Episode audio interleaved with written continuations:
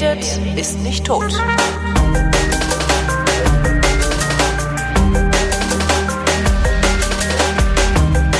Willkommen zu einer völlig neuen Ausgabe der völlig neuartigen, retrofuturistischen, ironisch-modernen, galobaren Unterhaltungsmatinee mit kryptozoologischer, radikal-pazifistischer Tradition, die fast alle Fragen, die an fragen.vrind.de geschickt werden, vrindheitsgemäß jedoch garantiert nicht zeitnah beantwortet. Hier ist die Vrindheit mit Alexandra Tobor! und Holger Klein. Und heute haben wir, glaube ich, eine weihnachtliche Sendung, eine eine besinnliche Weihnacht- besinnlich? Sendung. Es geht auf Weihnachten und auf den Jahreswechsel zu. Ja, Schaffen wir, ist wir vor Weihnachten schaffen wir nichts mehr. Ne? Nein, auf schaffen wir- keinen ist das Fall. jetzt Das ist definitiv ja. die letzte Folge 2019. Es ist furchtbar. Das ist die letzte, die letzte Vrindheit. So nenne ich die Sendung. Dann flippen alle aus Ja. und freuen sich dann auf die Reun für, über die Reunion nächstes Jahr und kaufen uns unsere Amazon-Wunschlisten leer. Yeah. Ach, jo, Genau. ach so, ja, an dieser Stelle nochmal obligatorischen Dank, also was ist obligatorisch, ist natürlich heartfelt, äh, der große Dank an alle, an alle äh, Menschen, die mir spenden. Und ich Ja, sage natürlich. mir, weil sonst nämlich alle Holger Klein spenden. Es ist ja immer, Ja. es ist ja wirklich so. Der Host, der kriegt immer alles und Ja, genau. äh, die Person neben ihm eigentlich nichts. So, das so machen die sieht das Leute nicht aus, genau. bewusst oder aus, ähm, aus bösem Willen heraus, sondern es ist einfach im Kopf so verdrahtet. Genau. Aber das war auch Naja. der Deal. Mu- Muss man dazu sagen, war der Deal. Da habt ihr euch alle drauf eingelassen. Ja. Das ist jetzt nicht so. Auf Ne? jeden Fall, auf jeden Fall vielen, vielen lieben Dank Ja. an alle, die mir regelmäßig was spenden, weil das gewährleistet, dass ich mir einmal die Woche einen Döner kaufen kann, hin und wieder einen Kaffee und ähm, ja, ein Leben führe, das es verdient, ein Leben genannt zu werden. Ja, bei mir ist es sogar so, ich muss, ich, ich muss mich nicht, sondern ich will mich bei allen Spendern bedanken, denn das ermöglicht mir ein Leben zu führen, in dem ich zumindest in einem normalen Erwerbsarbeitskontext nicht so unter Druck zu setzen bin, wie andere Leute unter Druck zu setzen sind, die nur in diesem normalen Erwerbsarbeitsleben-Kontext sind. Und das bereichert mein Leben oder steigert meine Lebensqualität in eine Form der Unermesslichkeit, die ich mir nie hätte vorstellen können, tatsächlich. Also wollt ihr diesen, diesen bombastischen Typen weiter unterstützen? Wollt ihr Ja. dazu beitragen, dass seine Erwartungen ans Leben galaktische Ausmaße behalten? Dann spendet weiter an Holger Klein. Und an Und mich. an mich nicht Alexandra. Tobor. Ihr könnt mich natürlich nicht auch- damit ich mich dem anpassen kann. irgendwann. Alternativ könntet ihr natürlich auch dafür sorgen, dass Alexandra Tobor sich nicht dem entzieht, dass ich sie gelegentlich besuchen kommen will, wenn ich in Bayern bin, um sie dann einzuladen zu was auch immer. Dann braucht ihr ihr auch nicht zu spenden, wenn ihr sie hinreichend trollt. so, das hast du jetzt davon. Ähm, kommst, du eigentlich zum, Kon- kommst du eigentlich zum Kongress? Weißt du was? Hm? Ist witzig, dass du das sagst. Weil, Weil wenn du kommst, müssen wir da eine Sendung vor Publikum machen. Ich habe mir letztens, ja, whatever. Ich habe mir aber letztens Du schon gedacht, das ist eine eine Wand. Sache. Das ist eine Sache, die ich auf jeden Fall. Wir setzen einfach irgendeinen hinter eine Wand und schalten dich per Leitung zu. Diese Idee, diese Idee hatten wir ja schon mal. Oder, oder wir machen es noch besser. Wir machen einen Alexandra Turbo äh, Stimmimitatorin, setzen wir da hinten hin. Die einfach, was, was nehmen wir? Du, du rollst das R, nehmen wir irgendeine Frau, die das R rollt. Ja, Die wollte- erzählt dann von ihrem Elektrizitätswerk.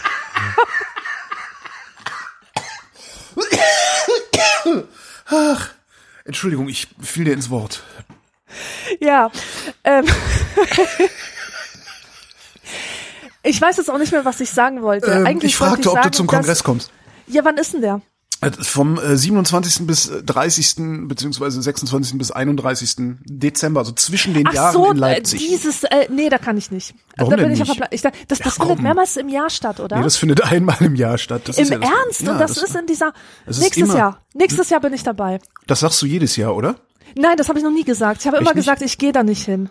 Das stimmt. Und jetzt bin ich wenigstens so offen, dass ich sage, ja, vielleicht ich überleg's mir. Weil interessieren wird's mich schon. ja. Also ja, ich glaube jetzt nicht, dass da die Erfüllung meiner Träume äh, wartet. Also verstehst du, ich bin ja, ich bin ja keiner von denen. So, ich bin ja kein, ich bin ja kein Nerd, der, Doch. der da jetzt irgendwie Begeisterung entwickelt für irgendwelche blinkenden Lichter oder sowas. Ja, aber vielleicht bist du ja ein Nerd, der für andere Dinge Begeisterung entwickelt, weil da sind jede Menge Nerds, die für andere Dinge auch Begeisterung entwickeln.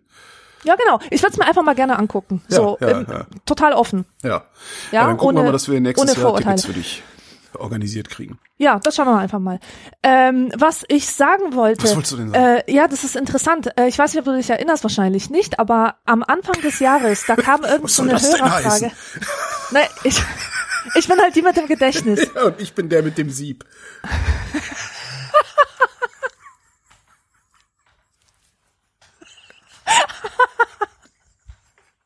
Okay, also am Anfang des Jahres, am Anfang Mhm. des Jahres haben wir äh, von einem Hörer oder einer Hörerin eine Frage bekommen, äh, die lautete, was erwartet ihr von, vom neuen Jahr oder was wäre das krasseste, was würde euch überraschen? Irgendwie sowas. Auf jeden Fall kamen wir in diesem Kontext darauf zu sprechen, was wir von diesem Jahr erwarten.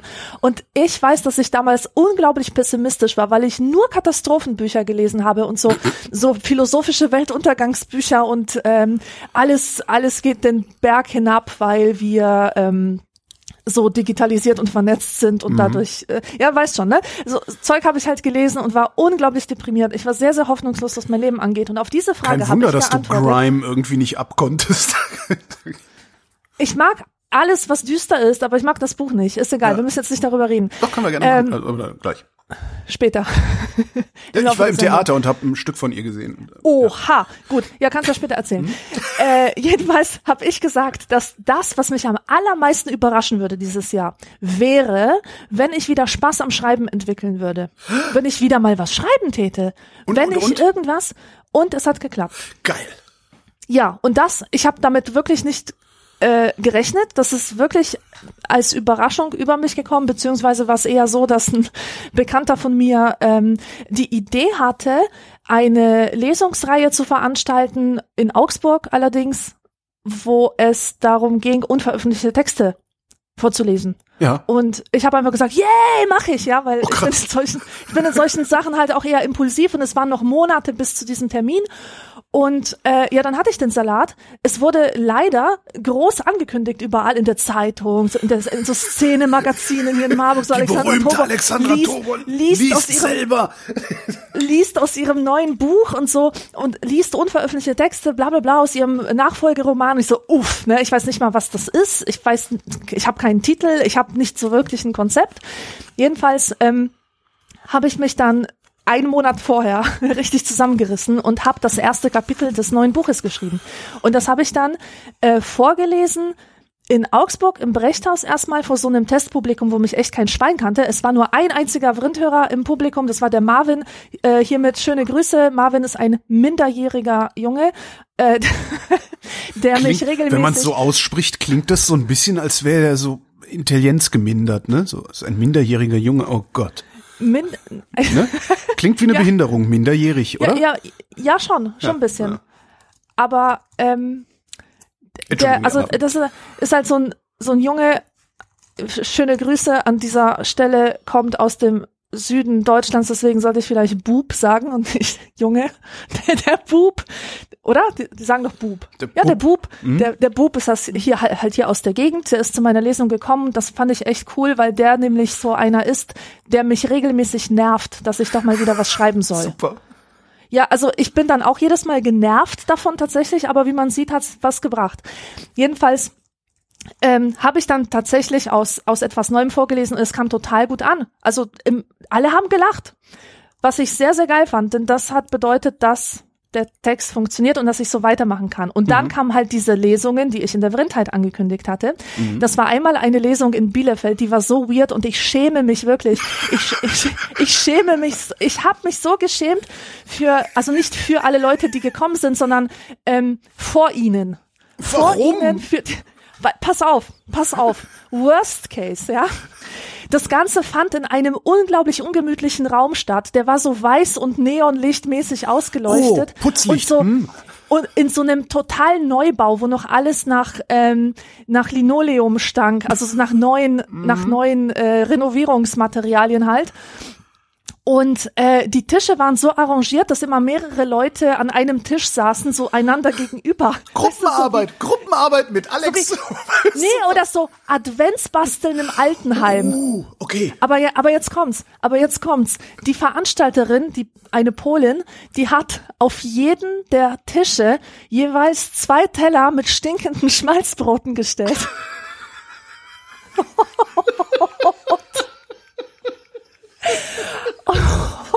Und diese verdammten Teller, die haben so gestunken.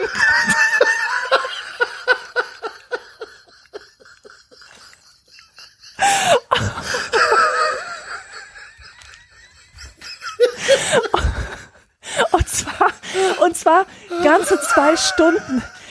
weißt du, das war so wie in einem Zugabteil zu sitzen, wo jemand dieses berühmte Eibrötchen auspackt, es aber nie wieder einpackt und es auch nicht isst, sondern es Ah. stinkt halt. Und Bist du, Puh. bist du dann, bist du dann eigentlich, ich, ich weiß nicht, ich, ich weiß nicht, wie ich reagieren würde. Also ich, ich, bist du dann in der Lage, aus dieser furchtbaren Situation irgendwie eine Nummer zu machen, sodass alle drüber lachen können, sodass man dann letztendlich wieder irgendwie im selben Boot sitzt und Spaß haben kann? hey, Augen zu, Augen zu Okay. und durch, sage ich immer. Und es war auch eine Bekannte von mir da, die kenne ich noch aus meiner Kindheit, weil wir zusammen immer Urlaub gemacht haben in so einem polnischen Haus. Die kam am Ende der Lesung an und meinte so, ach Alexandra, du hast dir doch sicher gedacht, lass dieses Schmalzbrot da an mir vorübergehen, oder? Und ich so, ja, genau, das habe ich gedacht. Und das Geile ist, dass die Frau mir dann noch einen, diesen Teller genau vors Gesicht gestellt hat am Ende der Lesung. So nach dem Motto, so Alexandra, jetzt probier doch auch mal von diesen köstlichen Schmalzbroten. Oh, es war absolut fürchterlich. Hat irgendjemand Aber- von diesen Schmalzbroten gegessen? Aber sicher? Aber sicher? Ah, Hiermit Idee. einen schönen Gruß an Gustav, ein junger Student, der sich auch hingetraut hat, der sich tatsächlich getraut hat, von diesem, äh, von diesem, von diesem Brot zu kosten und er meinte, das hätte so, so seltsam crunchy gesch geschmeckt. Das waren die Grieben. ja, die Grieben. Ja. Ja, jetzt weißt du, wo die Seltsamkeit herkommt, lieber Wieso, aber Gustav. Grieben sind doch super. Ja, wenn es schmeckt. Ich weiß es halt nicht. Ich, ich, Ich- bin ja, ich habe ja gebetet, dass das nicht irgendwie in meinen Mund hineinkommt. Ich mag ja Schmalzstullen. Aber ja, du in, hättest in dich dem, da vielleicht auch wohlgefühlt. Ja, ich, ich esse ja irgendwann alles, was man mir irgendwie hinstellt. Von da, darum sehe ich ja so aus. Ähm, aber so insgesamt hätte ich mich da, glaube ich, auch sehr unwohl gefühlt und hätte gehofft, dass du eine Pause machst, damit ich gehen kann. Ja, Ja, also so wie das wirklich, klingt. Aber äh, allein so eine, ich mein, Putz, so eine Putzlichtatmosphäre, da, da habe ich schon keinen Bock Ja, drauf. Also, das- Putzlichtatmosphäre, das mir genau so ist es. Und weißt du, äh, die Leute hatten Spaß. Das muss man sagen. Es wurde Okay. sehr viel gelacht. Es wurde sehr viel, also ich habe in grinsende Gesichter geschaut und in leuchtende Augen und das ist immer ein gutes Zeichen. Aber so scheiße mit den Schmalzbroten. Und äh, die, dann hatte ich ja noch zwei Lesungen im hohen Norden, in Stralsund und ähm, und in Greifswald. Und das war von der Location her genau das Gegenteil. Das war exakt so, wie man es sich wünscht. In Stralsund fand das Ganze in einem privaten Haus statt. Weißt du, so in, ähm, also die, Oh, die so ein äh, Salon Altstadt, sozusagen. ja, exakt so. In Stralsund gibt es ja diese, diese UNESCO-Welterbe Altstadt. Ja. Und in so einem alten Kaufmannshaus, das so zwei privaten, so einem kauzigen, das gehört so einem kauzigen Ehepaar. Und die, äh, die haben das Haus nicht nur auf eine Weise instand gesetzt, die ihnen diverse Preise ähm, eingeheimst hat, sondern die öffnen dieses Haus auch regelmäßig für die Öffentlichkeit und lassen da besondere Veranstaltungen stattfinden. Weißt du, du kommst da rein, dann steht da erstmal so ein fetter Flügel und eine Mittelalter-Mandoline hängt an der Wand und alles ist so voller Teppiche und ach, äh, ganz, ganz besonders, wirklich ein ganz besonderer Raum, der aussieht wie irgendwas aus Harry Potter oder so. Ja. Und da habe ich gelesen vor einem sehr kleinen, exzentrischen Publikum. Drei Leute waren da, war sehr nett. Oh. Nur drei Leute? Also nein, drei Leute von der Vrindheit. Ach so, die anderen, die anderen, Ja. die anderen waren halt die exzentrische Elite von Stralsund offensichtlich. Und äh, am Tag danach habe ich in Greifswald gelesen und zwar im Caspar David Friedrich Zentrum. Das ist die äh, das Geburtshaus von Caspar David Friedrich. Und unten drin in dem Haus befindet sich ein Gewölbekeller. Dort hatte der Vater von Caspar David Friedrich seine Werkstatt. Der war nämlich Seifensieder. Und Seifensieder war früher auch ein Schimpfwort. Du alter Seifensieder. Ja, weil das wurde so als niederes Handwerk Aha. betrachtet. Seifen Naja. kann ja jeder. Aber, aber das war eine der geilsten Lesungen, die ich je gemacht habe. Wirklich, die war so gut. Und die war deswegen so gut, weil zwei Drittel der Leute Vrindheitshörer waren. Ach komm. Und ja, ohne Scheiß. Und der Laden war voll. Da passte Geil. nicht ein einziger Stuhl mehr rein. Ja, geil. Und das, als ich, als ich gemerkt habe, dass die alle von der Vrindheit sind, habe ich erstmal erzählt, dass, ähm, dass, wie- also wie ich Caspar David Friedrich als Maler kennengelernt habe und das war halt über Deathlev, weil Deathlev mich damals in sein Zimmer eingeladen hat Ja. und mir diese un, dieses unglaublich geilen Bildband äh, gezeigt hat, wo diese ganzen Klosterruinen drin waren, so im Nebel und, und alles total düster. Und die Leiterin des Hauses, die war die ganze Zeit dabei und die hat sich das lachend angehört und hat mir danach einen Kunstdruck geschickt, äh, äh, geschenkt von eben dieser Ruine.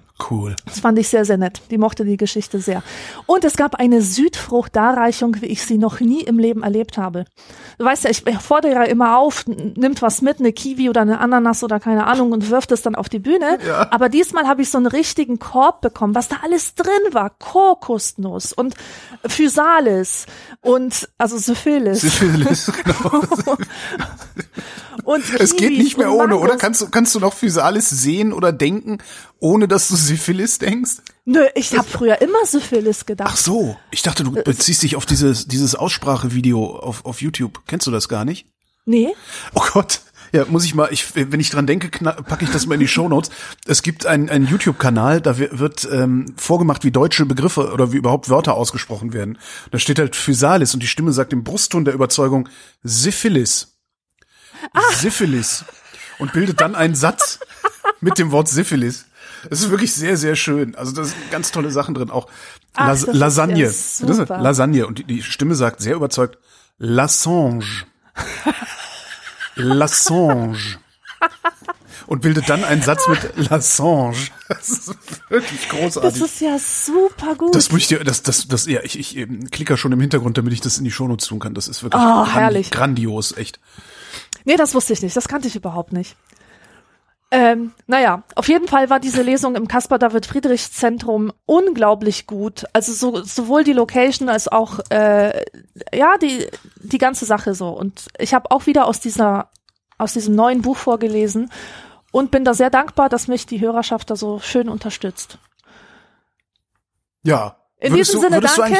Bist, bist du, bist du schon, bist du schon ähm, weit genug und oft genug rumgekommen, um beurteilen zu können, ob sich im Norden oder wo das Publikum andersrum, so wo das Publikum das angenehmste ist oder die die Organisation am besten geklappt hat, weil das klingt jetzt gerade so, als solltest du ausschließlich ausschließlich irgendwo in Norddeutschland lesen, Ja, ähm, beziehungsweise für die Leute in Westdeutschland in Ostdeutschland lesen, weil das ist, das ist ja auch ganz witzig, dass alle, die in Norddeutschland leben, je nachdem, wo sie sind, in Ostdeutschland leben. Das ist ein interessantes Phänomen auch. Also Also ich muss sagen, ich bin nicht, ich bin tatsächlich nicht so weit rumgekommen. Okay. Es gibt, es gibt einfach Gegenden, wo ich immer wieder lese. Das ist interessanterweise Mainz, Darmstadt und so. mhm. Also eigentlich bis jetzt überall, wo ich hingekommen bin, war das Publikum super. Und äh, die einzigen Orte, wo halt nicht so viele Leute gekommen sind, vor allem Vrindheitsjörer, das war in Kleinstädten oder in Käffern. Die auch von Großstädten her schwer zu erreichen waren. Das Ja. ist ja doch eher mm, tendenziell ein studentisches Publikum.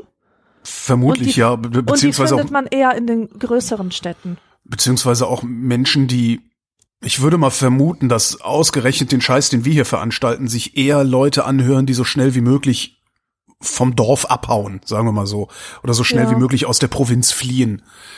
Ähm, und sich darum auch schon alleine in den, in den äh, mindestens in den Mittelstädten sammeln, ja.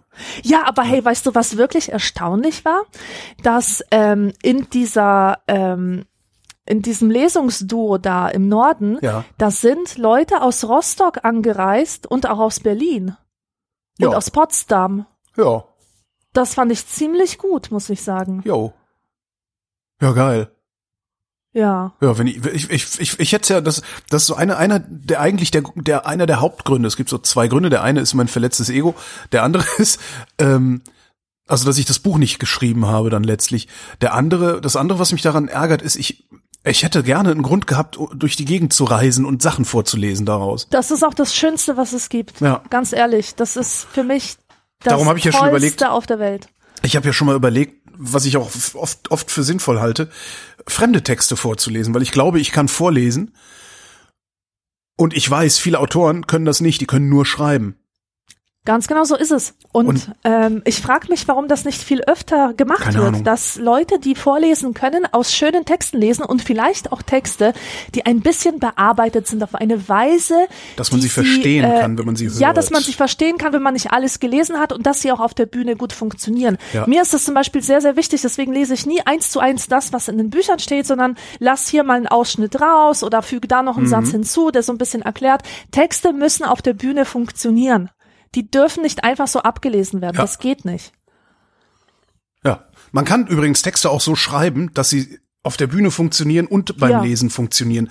Dann wird man hinterher aber gedisst, weil man ja irgendwie keine, weil die Sprache ja nicht so elaboriert wäre. Ach, komm, sowas. ey. Weil das tatsächlich, also das ist ja, wenn du, wenn du zum Beispiel sowas, ähm, so dieses, diese klassische Popcorn-Literatur, spannende Popcorn-Literatur, Andreas Eschbach, äh, äh, äh, Sebastian Fitzek, solche Sachen, ne? Also die, die Mhm. ohne literarische Tiefe daherkommen, also gut recherchiert, gut erzählt sind, aber keine literarische Tiefe, was auch immer das ist.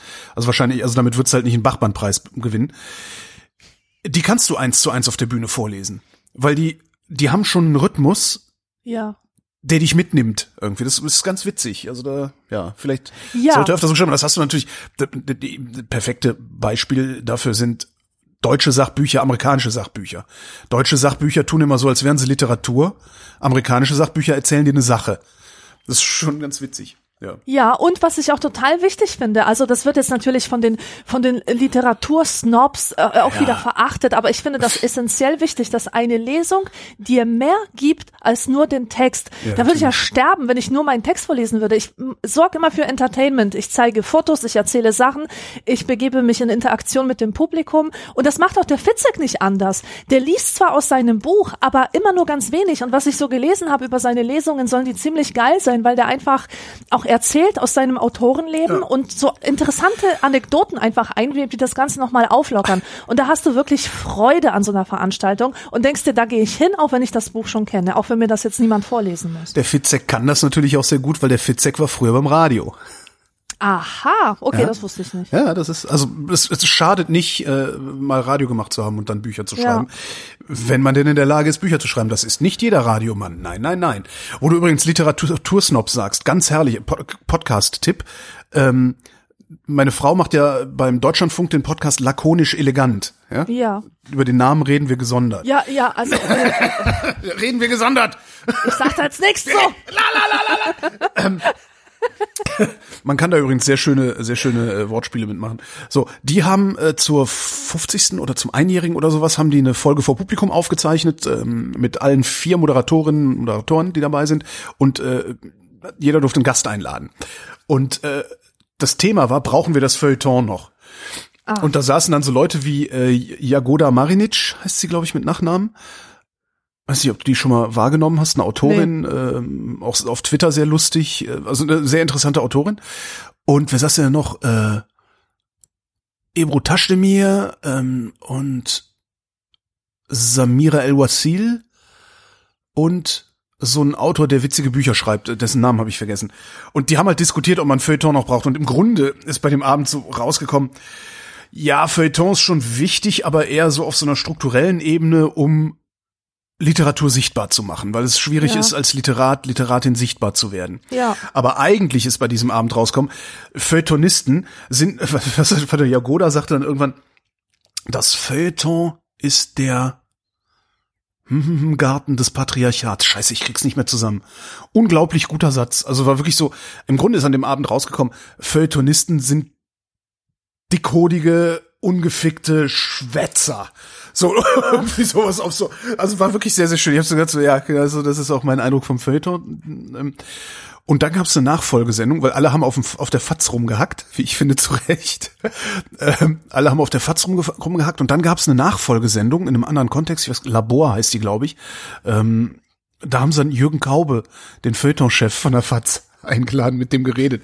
Und das Geilste ist, ich weiß nicht, ob Kaube das so wollte oder ob er nicht anders konnte, aber der hat im Grunde das Ergebnis dieser, dieses Kulturpodcasts bestätigt. Sehr, sehr geil. Ah, Ver- verstehe. Verstehst du? Also so Ja, äh, ich verstehe. Feuilletonisten, Da- die letzten ja. Schwätzer halten sich für irgendwas Besonderes, können aber eigentlich gar nichts und so. Und dann sitzt da Kaube und hält sich halt für was ganz Besonderes, weil der hält sich Ja, ja für ja, was ganz ja, ja. Besonderes. Super, sehr, sehr, sehr, sehr lustig. Verlinke ich auch. So. Wollen wir mal Fragen beantworten, Ja, wozu diese wir Sendung mal, hier einfach da ist. Ne? wir nicht, wir mehr, fertig, Ja. So, die erste Frage heute kommt von Daniel und lautet, habt ihr jemals von einem echten Fall einer am Tag der Trauung geplatzten Hochzeit gehört? Wie kommt es zu diesem häufigen dramaturgischen Mittel in Filmen und Serien und was haltet ihr davon? Ich habe davon noch nie gehört, ehrlich gesagt. Ich habe davon gehört, aber ich weiß nicht, ob das dann auch die Konsequenz war. Und zwar von Charlotte Roche gibt es diese krasse Geschichte aus ihrem eigenen Leben, dass auf dem Weg zu ihrer eigenen Hochzeit ihre beiden Brüder bei einem Verkehrsunfall ums Leben kamen. Ah, heilige Scheiße, ja. Boah. Super, super übel. Und sie hat diese Geschichte mehrmals schon erzählt. Ja. Aber ich kann mich nicht dran erinnern, dass sie gesagt hat, deswegen sei die Hochzeit geplatzt oder so. Was ich mir aber auch gar nicht anders vorstellen kann. Und Ja, stimmt. bei mir, bei uns in der Nachbarschaft, also in Polen noch, da gab's mal so einen Fall, dass äh, ein Paar heiraten wollte und am Hochzeitstag ist die Mutter von einem der beiden gestorben. Ja. Was natürlich auch super Das bitter das, ist. Ich, Und also, ekel, das ist, ich stelle mir es, also, äh, haben die denn, haben die denn dann noch geheiratet oder ist, haben die das abgesagt? Das weiß ich nicht mehr. Das ist passiert, als ich ein Kind war und Okay. das hat mich als Kind wahnsinnig entsetzt. Ist dann wahrscheinlich auch die Frage, ob es vorher oder, oder hinterher, ja klar, wenn es hinterher passiert, dann hast du eh geheiratet, ja. Nee, Ja, ich habe davon es noch nie gehört, dass es irgendwie, dass die Braut weggerannt wäre oder der Bräutigam nicht gekommen wäre, das kenne ich nicht, so eine Geschichte. Ach so, ach, ja klar, natürlich, sowas meint er. Ich habe jetzt automatisch an Todesfälle gedacht. Ach so, nee. Nee, nee, aber der Film, meint natürlich das, was du tatsächlich in allen Liebeskomödien hast. So, oh mein Gott, kommt Genau. jetzt der Bräutigam, oh Gott, auf wie, den letzten wie heißt das Drücker. nochmal? Trope heißt das, ne? Oder, Ja, so ein oder- Trope ist das, genau. Kann man das Wort Trope eigentlich in einen griffigen deutschen Schlagsatz übersetzen? Das ist ein, eine gute Frage. Äh, es ist ein Konzept oder ein, ähm, ein Tropus Ah, ein Tropos. oder, oder ein Topos oder ein, ach, ich weiß nicht. Keine Ahnung. Und Klischee. Ich würde es einfach ein Filmklischee Ein nennen. Filmklischee. Oh ja, das kann, Mhm. das versteht. Also, weil ich dachte gerade, wie, wie, wie erzähle ich eigentlich äh, meiner Mutter mit ihren 82, bald 83 Ja. Jahren, was ein Trope ist?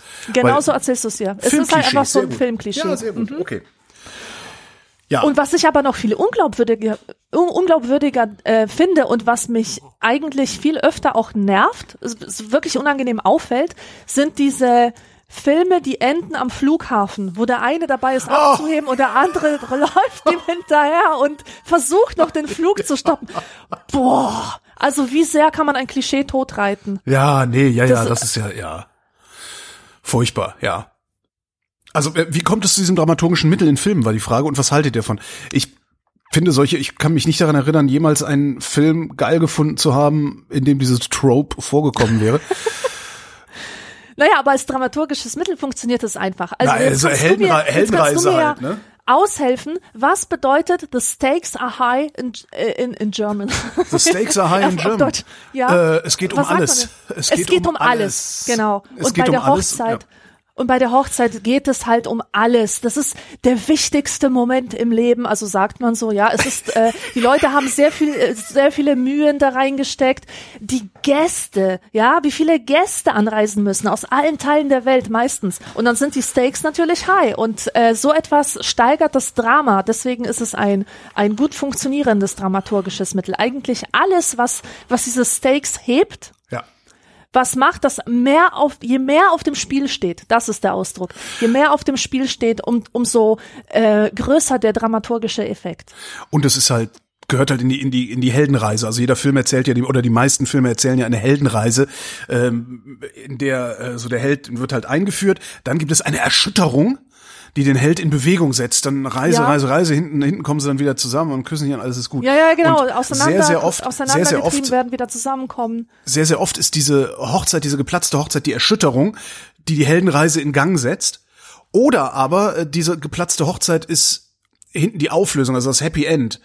Weil, ne, also weil der, Oder der, weil, nicht Happy End. Äh, weil es der gibt Held noch ja- einen Moment. Äh, weil der Held ja, der ist unterwegs und ach und ne hier äh, something about Mary, ne so Ja. ist unterwegs und er kriegt sie nicht und kriegt sie nicht und ganz am Ende kommt er dann zur Hochzeit, wo sie eigentlich den falschen heiratet. Er sagt nein, tu's nicht und sie fahren zusammen Ja. in den Sonnenuntergang. Ja, ja, ja, genau. Also es ist entweder der Anfang oder das Ende einer die Heldenreise. geplatzte, es gibt auch noch so etwas wie den Tod in einer Heldenreise. Das ist der Tod, äh, auf den dann die Auferstehung folgt. So der Phönix aus der Asche, weißt du? Und der Tod ist dann die geplatzte Hochzeit, aber der, der, der, der Phönix Ja, aus der Asche. ja, ja. Äh, Im letzten Moment wendet sich nochmal das Schicksal und es kommt zu einer Wiederauferstehung und alles erstrahlt im neuen Licht. Ja. Ja. Nächste Frage. Spannend. Das war eine spannendes Filmklischee-Erzählung, die wir hier gemacht haben. Nächste Frage von Tamara. Stellt euch vor, ihr wollt bauen und plant euer Haus. Wie würde es bei euch aussehen? Hätte es irgendwelche Besonderheiten? Ich. Wintergarten wäre ganz geil, glaube ich. Genau, das, was am schwierigsten zu beheizen ist. Einfach scheiß aufs Klima, Kinder hast du eh keine, ah, raus die Kohle. Schön Wintergarten. Aber wenn Wintergarten, also wenn ich Wintergarten denke, habe ich immer das, also Freunde meiner Eltern, ähm, die hatten auch einen Sohn und eine Tochter, also so Spielfreunde, also waren nicht auf der gleichen Schule, aber ne, äh, die haben wir immer besucht im Nachbarort und die hatten ein Haus mit Wintergarten und hatten in diesem Wintergarten einen Flocati. Also der komplette Wintergarten war praktisch mit einem Flocati ausgelegt. Jetzt fragst Voll du die nicht. Dschungel-Experience. Genau. Also wirklich so, und der war so hochflorig. Ich schätze mal, dass der so acht Zentimeter Flor hatte oder irgendwie sowas. Mhm. Und ich kann, seit ich Winter, immer wenn ich Wintergarten denke, denke ich an diesen Flocati und finde das ehrlich gesagt ein bisschen fies. Was vielleicht auch daran liegt, dass der Junge sich mal eingekackt hat in meinem Beisein. Das ist so, weißt du, das sind so, ja, ja. Und man hat so, und man hat ja so komische Erinnerungsverknüpfungen. Ne? Wintergarten, Ja. Flocati, jetzt hätte ich fast seinen Namen gesagt, ich weiß gar nicht, ob er zuhört, äh, hat sich eingekackt. Also du hast halt, ich habe halt mit einem Wintergarten äh, assoziiere ich automatisch einen Flocati und diesen Geruch von, na, hat sich eingekackt. okay, und, verstehe. Ne? Das ist so, ja, ganz, ganz schlimm. Also wenn, wenn du mir schon verbietest, aus Klimagründen einen Wintergarten einzurichten, dann, dann würde ich dafür sorgen, dass es irgendeine Möglichkeit gibt, oben auf dem Dach zu sitzen. Ja, So eine Art Dachterrasse. Dachterrasse, Einfach absolut. ein Blick, ein Absolut. Blick in die Weite. Balkönchen, Balkönchen so weit wie möglich oben, ja. Das, genau. Ja. Das finde ich absolut geil. Und, was noch? Äh, was ist eigentlich der Sinn eines Hauses, wenn man darin keine Gäste empfangen möchte? Das wäre also für mich sehr, sehr wichtig, einen Bereich für Gäste zu machen. Und zwar auf eine Weise, dass die sich so wenig wie möglich mit meinem privaten Leben überschneiden.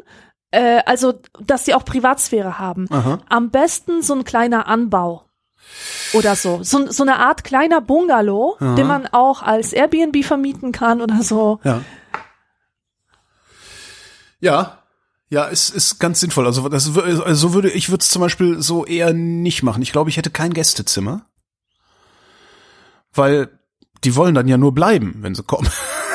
das ist ja, das muss ja nicht sein. Finste, das kann Also mein, mein Haus wäre, mein Haus wäre, und das liegt mit Sicherheit auch daran, dass ich kürzlich jemanden besucht habe, der genauso ein Haus hat, wie ich gerne hätte, oder fast genauso ein Haus hat, wie ich gerne hätte. Ähm, und zwar habe ich den besucht für den ähm, Werkstattgespräche-Podcast, den ich für Hornbach mache. Da besuche ich ja immer Leute, die irgendwas Du gebaut machst haben. die Werkstattgespräche. äh, ja. Du machst die echt? äh, Das äh, ist ja oh, Lust. Nein, mir ist letztens dieser Podcast untergekommen. Ich habe den letztens gesehen, dachte, hm, das, das klingt ja interessant. Und dann habe ich den abonniert, aber ich wusste nicht, dass das deiner ist. du kennst meine Stimme nicht? Ich habe nicht reingehört. Ach so. Ja, nee, das ist, das mache ich seit seit äh, seit letztem, nee, vorletztem, äh, ja, ich mach das, das mache ich halt, ja. Das ist ja Ein, cool. einmal im Monat eine Sendung. Und da war ich jetzt halt letztens, es ist auch cool. Also es sind halt auch echt manchmal sehr verschrobene Menschen, weil, ne, so jemand, der Sachen aus alten Rohren zusammenschweißt und ansonsten auch nicht so genau weiß, was er zu tun hat, ist halt schwierig mit dem zu reden. Ja. Aber ähm, also manchmal sehr verschrobene, aber durchgehend eigentlich echt cooles Zeug. Ja. ja. Naja, und da war ich jetzt, ist noch nicht veröffentlicht, war ich jetzt bei einem, der ähm, hat sich ein Holzhaus gebaut. Und der hat im Grunde sich ein Haus gebaut, genauso wie ich es mir bauen würde. Es ist so klein wie möglich. Mhm. Äh, seins ist noch ziemlich groß. Er hat 100 Quadratmeter Wohnfläche über anderthalb Geschosse. Ähm, ich würde es kleiner machen. Also ich würde vielleicht, weiß ich nicht, maximal 80 Quadratmeter, wenn, wenn nicht sogar noch ein bisschen kleiner. Äh, weil ich würde es halt auslegen auf zwei Personen, ne, die da dauerhaft drin wohnen können. Ähm, also es wäre aus Holz.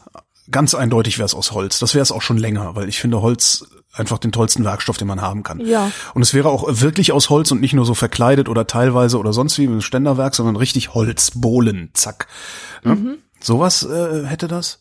Äh, das mit der Dachterrasse finde ich eine grandiose Idee, die würde ich da einfach oben drauf bauen.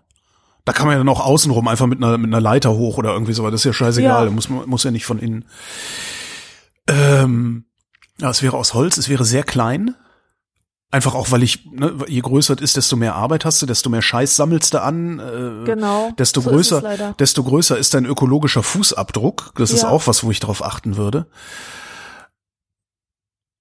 Ja. Das wären, glaube ich, die wichtigsten Sachen. Es wäre sehr klein, es wäre aus Holz. Ähm, es würde frei stehen, natürlich, notwendigerweise. Weil Nachbarn will ich nicht. Also Nachbarn will Genau, ich schon, du- aber nicht unmittelbar willst- Wand an Wand. Genau, du willst sie halt nicht hören, aber es Genau. ist halt nett, wenn du sie siehst oder Genau. wenn du siehst, ah, die sind zu Hause, der Auto steht vor der Tür. Ja.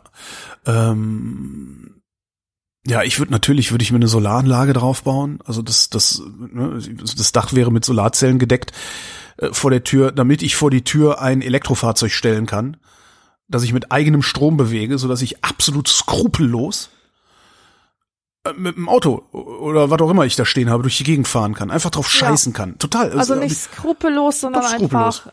Total. Ich im Moment, im Moment, wenn ich, wenn ich, wenn ich eins meiner Fahrzeuge besteige, äh, fahre ich immer mit ein bisschen Skrupel, weil ich erzeuge CO2 und das ist in vielen Fällen unnötig. Ja. Das kompensiere ich, aber trotzdem. Ne? Und äh, hätte ich ein Elektrofahrzeug, das ich aus eigenem Strom, also aus Strom von meinem Dach oder meinetwegen aus Ökostrom aus der Dose betanken würde, würde ich komplett, würde ich da nicht mehr drüber nachdenken, würde ich einfach draufsteigen und fahren. Ja. Dann wärst du befreit von deinem Skrupel. Genau. Und das fände ich ziemlich geil. Ja. Und das aber, was du sagst, das Gästezimmer als Anbau, das ist eine geile Idee. ja, was weil ich, dann nervt halt, man sich gegenseitig nicht. Na, vor allem, Und wenn es denn mal so weit kommt, es kann ja sein, dass jemand wirklich mal in Not ist und bei dir crashen muss. Und zwar zwei Monate lang. Keine Ahnung, was passiert ist. Vielleicht bei, bei einer Überflutung hat er sein Haus verloren dann oder geht so. selbst das, ja. Ja. Das heißt, ein, ein Nebengelass, ein Nebengelass, äh, was praktisch eine Einzimmerwohnung ist, und die kann ja auch minimal sein. Also da kommt dann halt ein kleines Duschbad rein äh, und ansonsten ein Raum und da ist eine Ecke, wo, weiß ich nicht, ein Kühlschrank hin kann oder oder sogar schon einer steht. Das ist echt eine gute Idee. Und das könnte man nämlich dann auch zum Arbeitszimmer machen, so dass man praktisch sein Büro, was ich ja bräuchte, oder mein Studio außerhalb meiner Wohnung hätte und zur Arbeit gehen würde und nach Hause gehen würde, auch wenn es nur zehn Meter sind. Ja. Ja. Und falls irgendjemand mir ein entsprechendes Grundstück vermitteln kann, gerne, gerne hier, ne, irgendwie im, in der Nähe von Berlin, also so, wo man irgendwie hin kann, oder halt irgendwo am Wasser, Nordsee, Ostsee, irgendwas. Ich suche ernsthaft nach, so, nach einem Grundstück, wo ich sowas machen könnte dann irgendwann mal. Wenn die Kinder aus dem Haus sind, weißt schon. Ja. Ähm, und ich bin nicht in der Lage, ein Grundstück zu finden, wo sowas geht, weil wenn du nach Grundstücken guckst, immer direkt so 1500 Quadratmeter und so. Aber für das Haus, was ich da hinstelle, brauche ich vielleicht 250, 300 Quadratmeter, wenn überhaupt. Und sowas zu finden ist gar nicht so einfach. Ja. Jetzt mal gucken, jetzt melden sich hier die Immobilienmakler, die ich sonst so disse. Immobilienmakler dürfen sich nur melden, wenn sie höchstens ein Prozent vom Kaufpreis nehmen. Ähm, und das auch schwarz. so, ansonsten will ich mit Maklern nichts zu tun haben.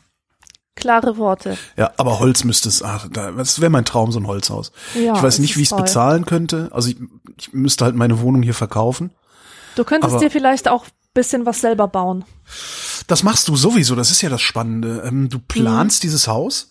Es wird, wird eine interessante Sendung, ist auch nicht so lang, kann man sich gut anhören. Du planst dieses Haus äh, praktisch am Computer und überträgst, übermittelst dem Hersteller dann, was du haben willst, inklusive Wände, tralala.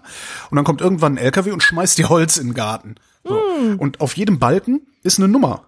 Und du kriegst eine Bauanleitung. Ach, das ist halt was. wie Lego. Genau. Und dann schichtest du das einfach auf. Und das ist, wenn du handwerklich einigermaßen begabt bist und wenn du vielleicht auch ein bisschen Ahnung vom Bauen hast. Also, ne, so, äh, Ja.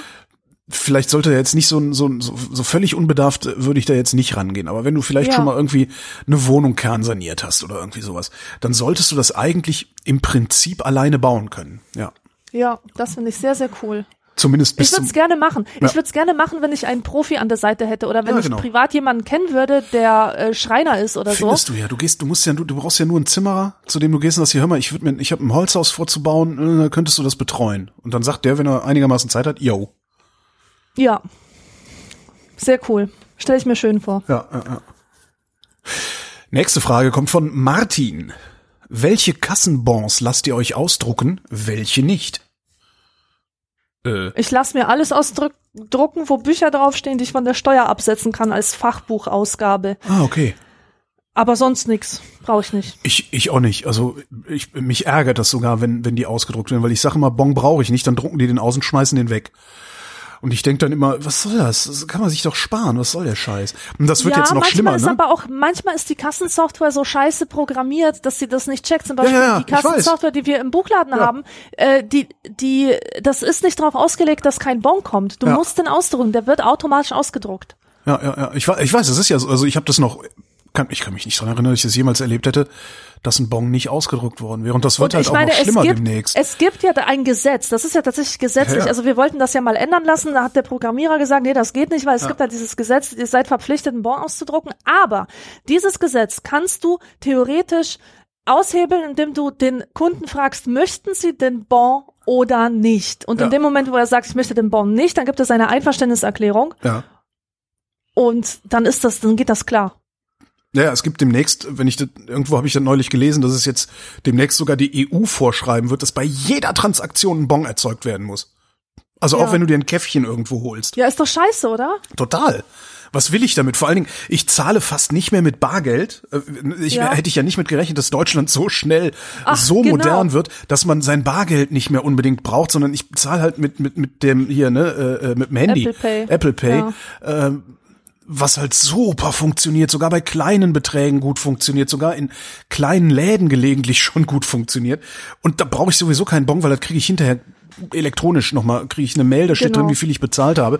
Und ich, wenn das was ist, wobei, wenn ich was kaufe, was ich hinterher tatsächlich steuerlich geltend machen will, dann lasse ich mir natürlich einen Bon geben, aber das ist selten. ist auch sowas. Ich neige dazu, nicht jeden Scheiß abzusetzen, obwohl ich es vielleicht könnte. Da sollte ich eigentlich mal mit anfangen.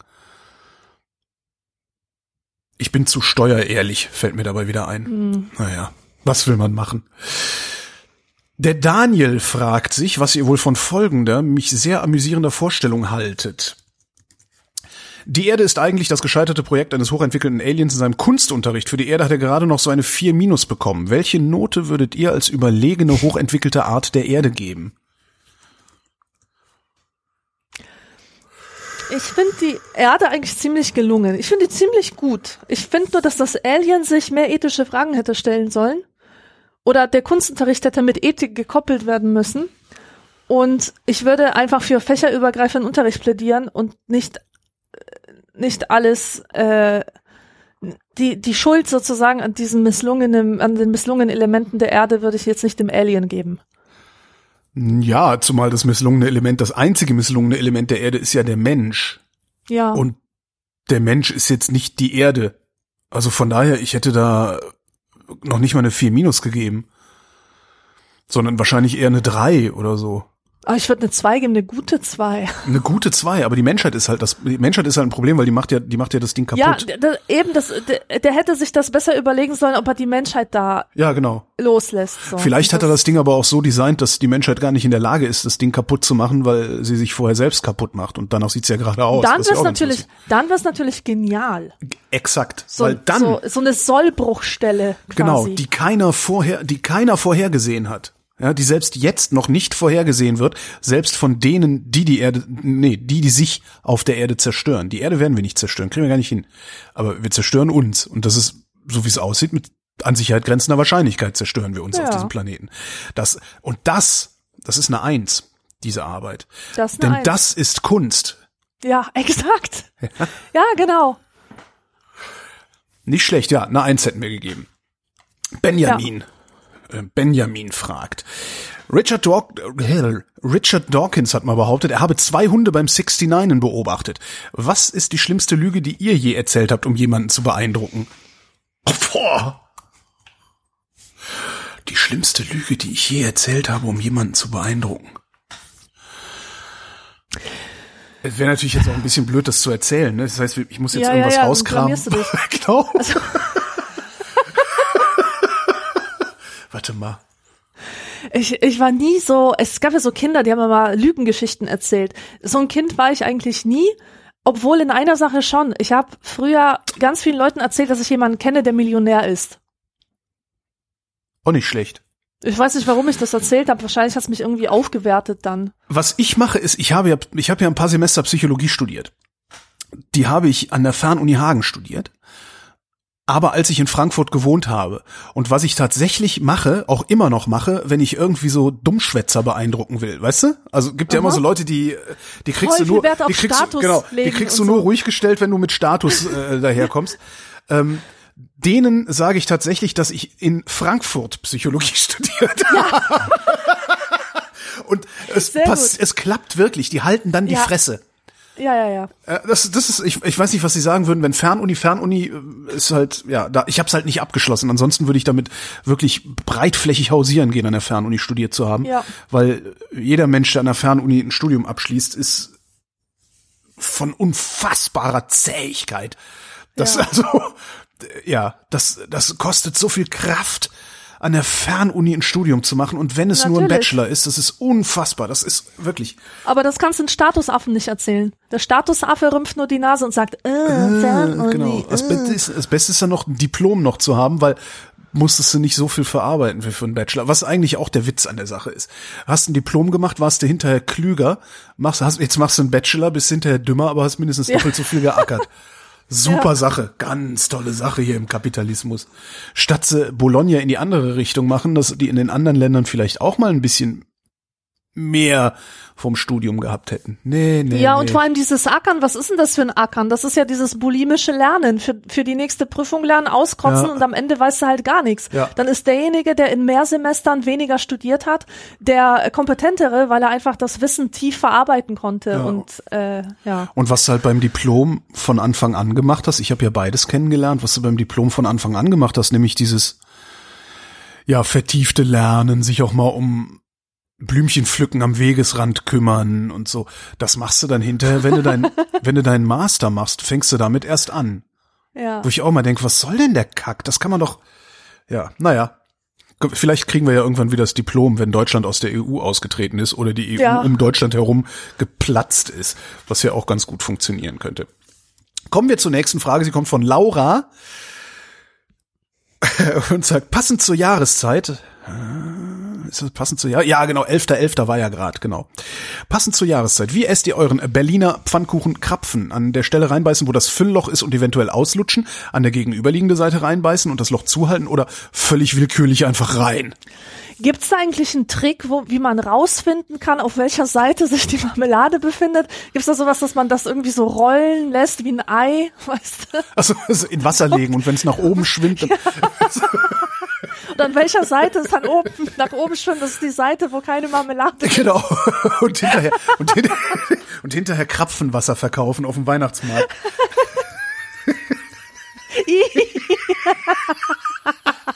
Was ein Quatsch.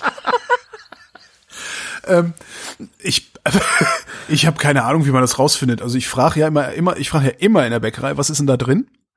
Und wenn die Pflaumenmus sagen, kaufe ich irgendwas anderes.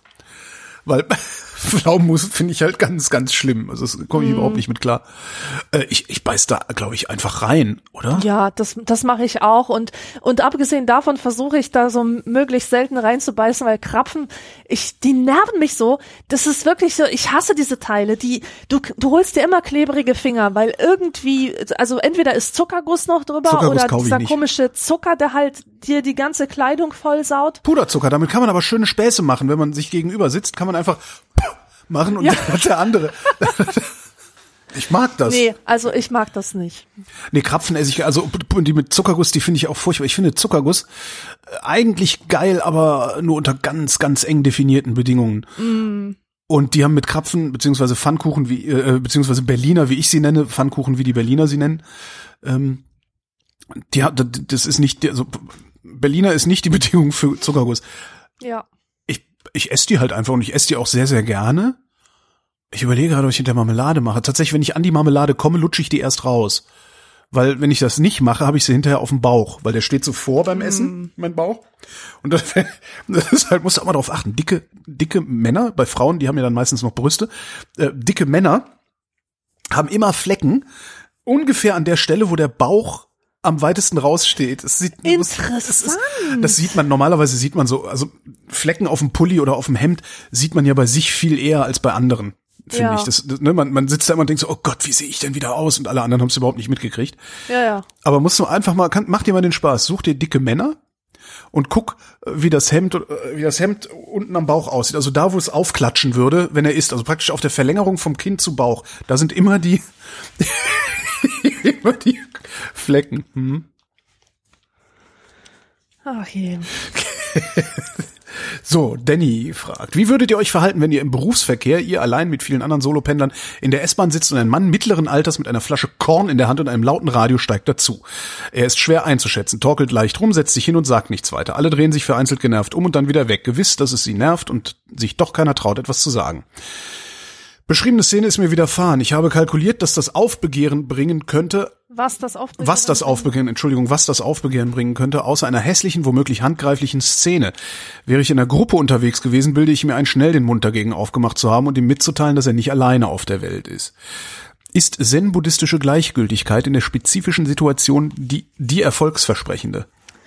Interessanterweise habe ich exakt diese Situation erlebt. Also nicht exakt, sondern ich erzähle gleich wie. Und zwar vor ein paar Tagen noch auf meiner auf meiner Zugreise. Da war ich im ICE und irgendwann stieg eine Gruppe von Jugendlichen ein. Das waren Jungs so im Alter von 18, 19 Jahren, so Abiturienten. Ja. So, so habe ich sie halt eingeschätzt.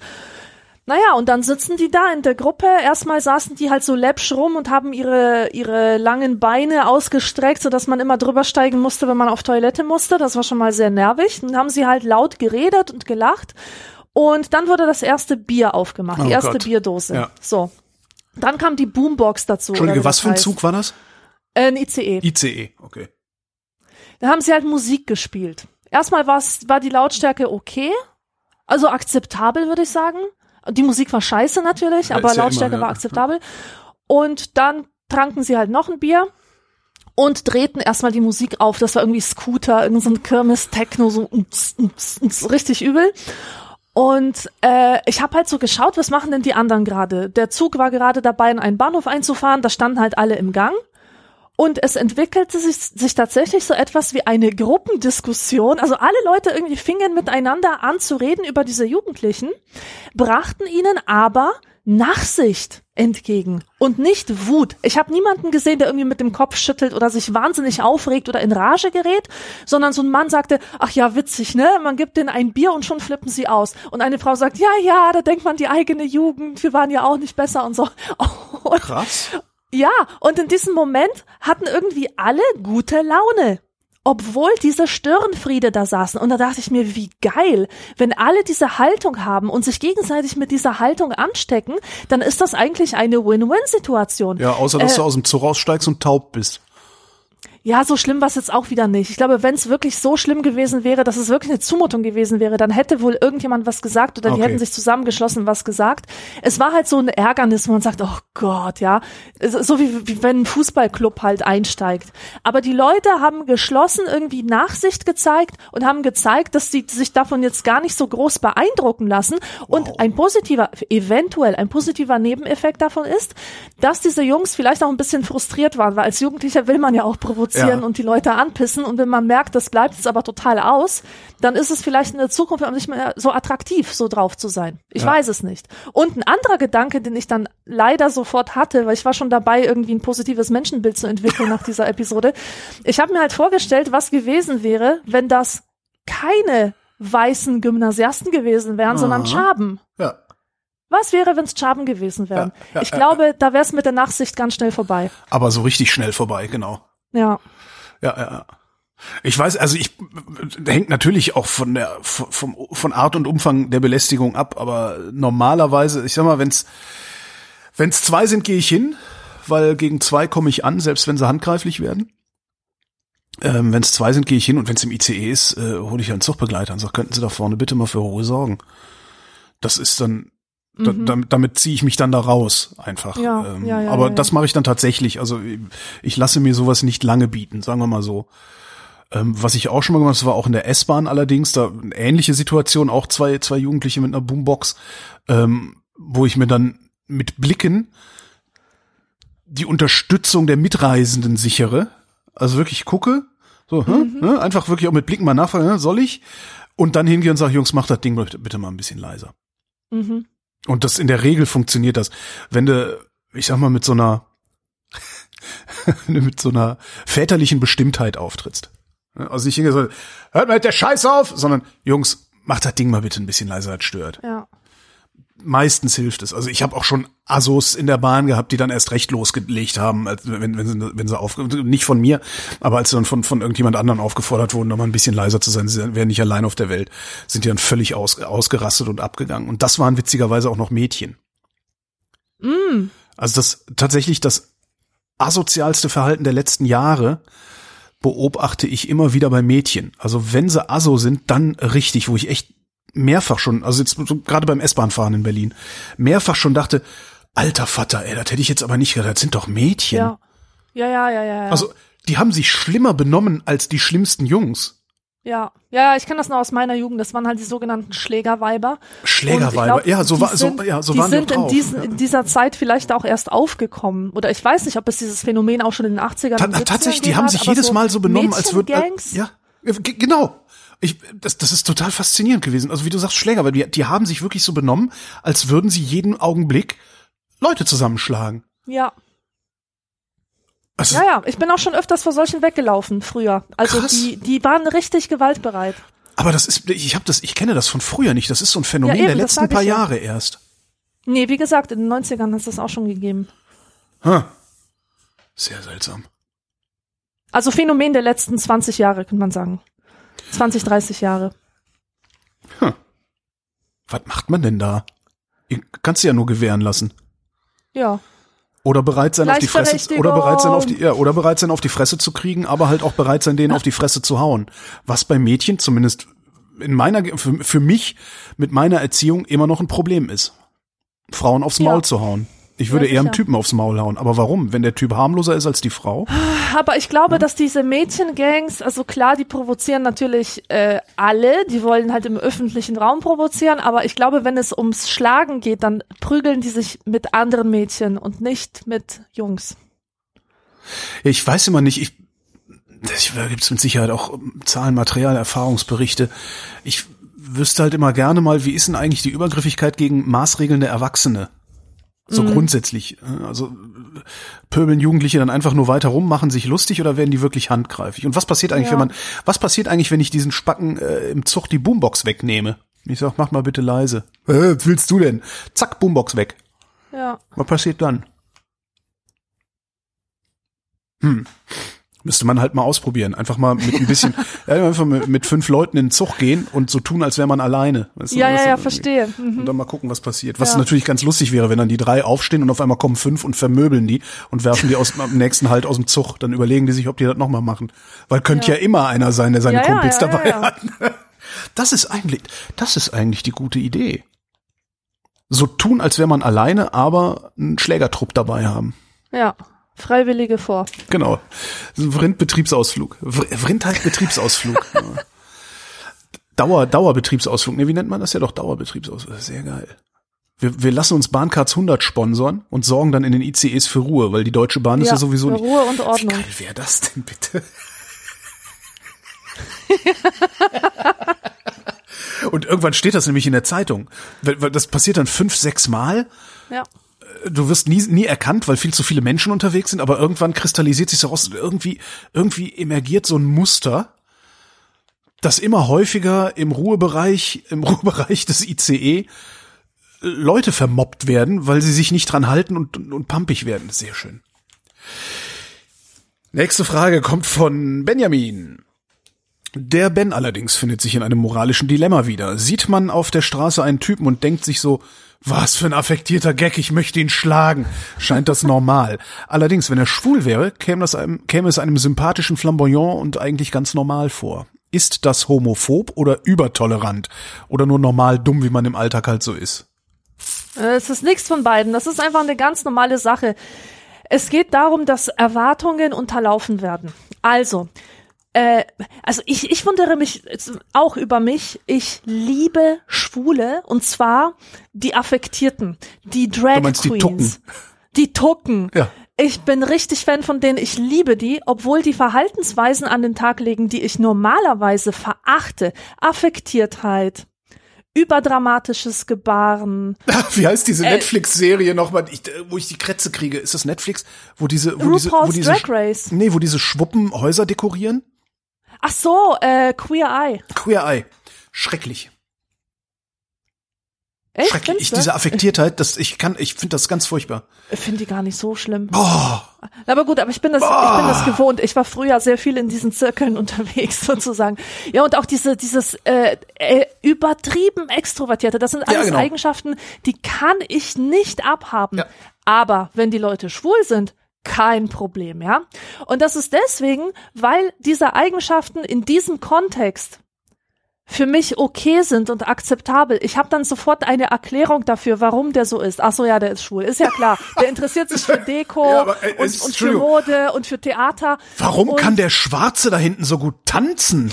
Ja, es ist im Grunde ist es das Gleiche, ja. Aber aber wirklich, wenn wenn ein wenn ein Homosexueller hier, hier so mit mit künstlichen Wimpern ankommt und und mit irgendwelchen Schulterpolstern und mit mit mit Federschmuck in den Haaren, ja. Also bitte, da kannst du mir nicht sagen, dass ich hier irgendwelche äh, Klischees an den Tag lege, wenn ich ihn bewerte, sondern der legt es ja auch drauf an. Der lebt ja seine Identität und diese Identität setze ich mal zusammen aus diesen aus diesen Sachen, ja. Äh, heißt nicht, dass alle Schwulen so sind, aber genau dieser Schwule, der sich jetzt so kleidet und so vor mir steht, in dieser flamboyanten Art, äh, den nehme ich halt so wahr, wie der in, in meinem Kopf gespeichert ist. Ich habe diese Erwartung, ah, wenn Leute so sind und sie sind schwul, dann ist alles in Ordnung, weil dann, dann entsprechen sie halt diesem kulturellen Bild. Gut, aber wenn jemand sich so verhält, der hetero ist, dann ist das tatsächlich, also wenn jemand so drauf ist, ohne homosexuell zu sein, dann ist das erstmal erklärungsbedürftig. Da muss ich mich natürlich fragen, warum ist der so? Hatte der eine schwierige Kindheit oder hat der einen Knall oder ist er vielleicht narzisstisch, ist er arrogant? Äh, hat der äh, ist mit dem irgendwas nicht in Ordnung und das stört mich dann und das nervt mich dann und dann habe ich natürlich das Bedürfnis, ihn zu schlagen, in Anführungsstrichen, so wie der Fragesteller das gerade formuliert hat. Dann nervt es mich. Also Modegecken, zum Beispiel Modegecken, finde Ja. ich fürchterlich. Hipster halt. Ja, ja, das ist, das ist dann halt so Hipster, ne? Also Leute, Ja, die. also auch diese Dutt, diese. Dutt-Männer, oh. Gott, weißt du, die, die regen mich auf ohne Ende. Aber wobei, lass den Mann also- schwul sein, kein Problem. Nee, ich also so tut mir ich ich finde die halt albern, ich finde das halt albern so alles, aber da bin ich tatsächlich auch das das ist auch was äh, da haben wir vor, vor Jahren hatten wir so hatten, hatten wir das auch in der Vrindheit mal dieses Menschen, die durch ihre durch so Äußerlichkeiten versuchen besonders zu sein, Ja. ne? bunte Ja, ja, Haare stimmt. machen machen bunte Haare machen deine Haltung nicht bunt, sondern deine Haare, sage ich immer. Ähm, die halt versuchen so durch Äußerlichkeiten irgendwie meine Aufmerksamkeit auf sich zu ziehen. Da habe ich mich früher ganz fürchterlich darüber aufgeregt, weil ich das für übergriffig halte. Hier, guck mich an, guck mich mal an, hier, guck mal. So halt, ne? Ja. Das, das verliere ich langsam aber sicher. Also da denke ich, da denke ich mir einfach nur, äh, ne, finde ich halt lächerlich, äh, aber ich, ich lasse mich davon nicht mehr in irgendeiner Form anpacken. Ja, das finde ich ganz und angenehm. andererseits, aber, weißt du, wenn, wenn so viele Leute mit rosa-blauen Haaren rumlaufen, Ja, dann sind die ja auch nichts Besonderes mehr und dann provoziert's dich nicht mehr. Dann denkst du, ah Stimmt, ja, okay, ne, so, so blond, muss es halt nur blau, oft, ja. äh, scheißegal. Man muss es halt nur oft genug sehen. Aber wenn es dann tatsächlich so ausschweifend und aus raumgreifend wird, ja, also ne, oh, wenn es dann laut wird, halt, da, Ja. da, da, da, das, Ja, ja, ja. also wenn es dann wirklich mich mich mich in irgendeiner Form berührt, ich nenne es mal nicht belästigt, sondern in irgendeiner Form berührt meine Aufmerksamkeit, äh, ich davon nicht nicht ablenken, nicht lenken, äh, meine Aufmerksamkeit davon nicht weglenken kann, weil halt jemand lauter redet als alle anderen, dann geht mir das nach wie vor noch auf den Keks und ich kann das überhaupt nicht haben. Und wer sich übrigens die ganze Zeit, wie ich gefragt hat, was flamboyant bedeutet, äh, farbenfroh, bunt heißt das. Ja, genau, das ist so, so eine, so eine laute Persönlichkeit, Ja, sehr hab- expressiv, glitzernd, schillernd. Ich habe es schillernd, gegoogelt so währenddessen. Ah, okay. Ja, aber es, ich finde das auch völlig normal, sich darüber aufzuregen, zu sagen, mein Gott, würde ich jetzt gerne eine langen dafür. Ist völlig normal. Das, das ist, das ist wie beim Rassismus insgesamt. Rassismus ist völlig normal. Ja. Der Unterschied zwischen Zivilisation und Barbarei ist allerdings, ob man sich von seinem Rassismus das Handeln diktieren lässt oder nicht. Ja. Ich glaube nämlich nicht, dass es irgendjemand gibt, der nicht rassistisch ist. Ich glaube aber, dass es sehr, sehr viele Menschen gibt, die in der Lage sind, ihren Rassismus im Zaum zu halten, sozusagen. Also einfach zu sagen, ja, äh, natürlich fällt mir zuerst der Schwarze auf in einer Gruppe von Weißen. Und natürlich schreibe Ja. ich dem irgendwas, ne, wie ich eben sagte, warum kann der denn so gut tanzen? Äh, natürlich schreibe ich dem irgendwas zu, weil er so aussieht, wie er aussieht. Und natürlich ist das Rassismus. Und das gibt's in ganz, ganz vielen äh, Bereichen. Das gibt's, wenn ich Frauen sehe, wenn ich Fette sehe, wenn ich Dürre sehe. Ne, du schreibst immer zu und schreibst zu und schreibst zu. Dein Zivilisationsgrad bemisst sich aber daran, inwieweit du dein Handeln von diesen Zuschreibungen leiten lässt, beziehungsweise Ja, auch schon vorher dein Denken du- von diesen Zuschreibungen leiten lässt. Wie weit du auch offen bist, diese, dieses erste Urteil zu revidieren. Ja, oder es überhaupt gar nicht erst zuzulassen, Umgang weil die Vor Vorurteile, Person. Vorurteile, die wir haben, die sind ja eher Teil unserer Einstellung und nicht Teil unseres, es ist ja kein kognitiver Prozess, der da stattfindet, es ist ja eher ein emotionaler Prozess. Ähm, das heißt, die Frage ist halt, lass, ne, du hast halt so, du hast halt so ein Vorurteil und du hast halt irgendwo eine Schwelle und wenn es diese, wenn es die Schwelle überspringt, dann denkst du auch in diesem Vorurteil.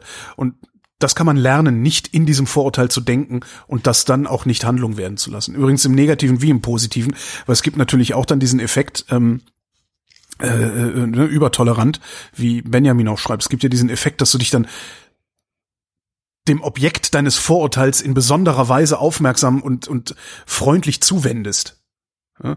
Es gibt so den, das, das, den Philosemiten, kennt man da. Äh, wenn du mit Juden sprichst, also ich habe, alle werden das nicht sagen natürlich, aber ich habe mit vielen Juden, viele auch nicht, so viele gibt's gar nicht. Erstens, zweitens kenne ich nicht so viele.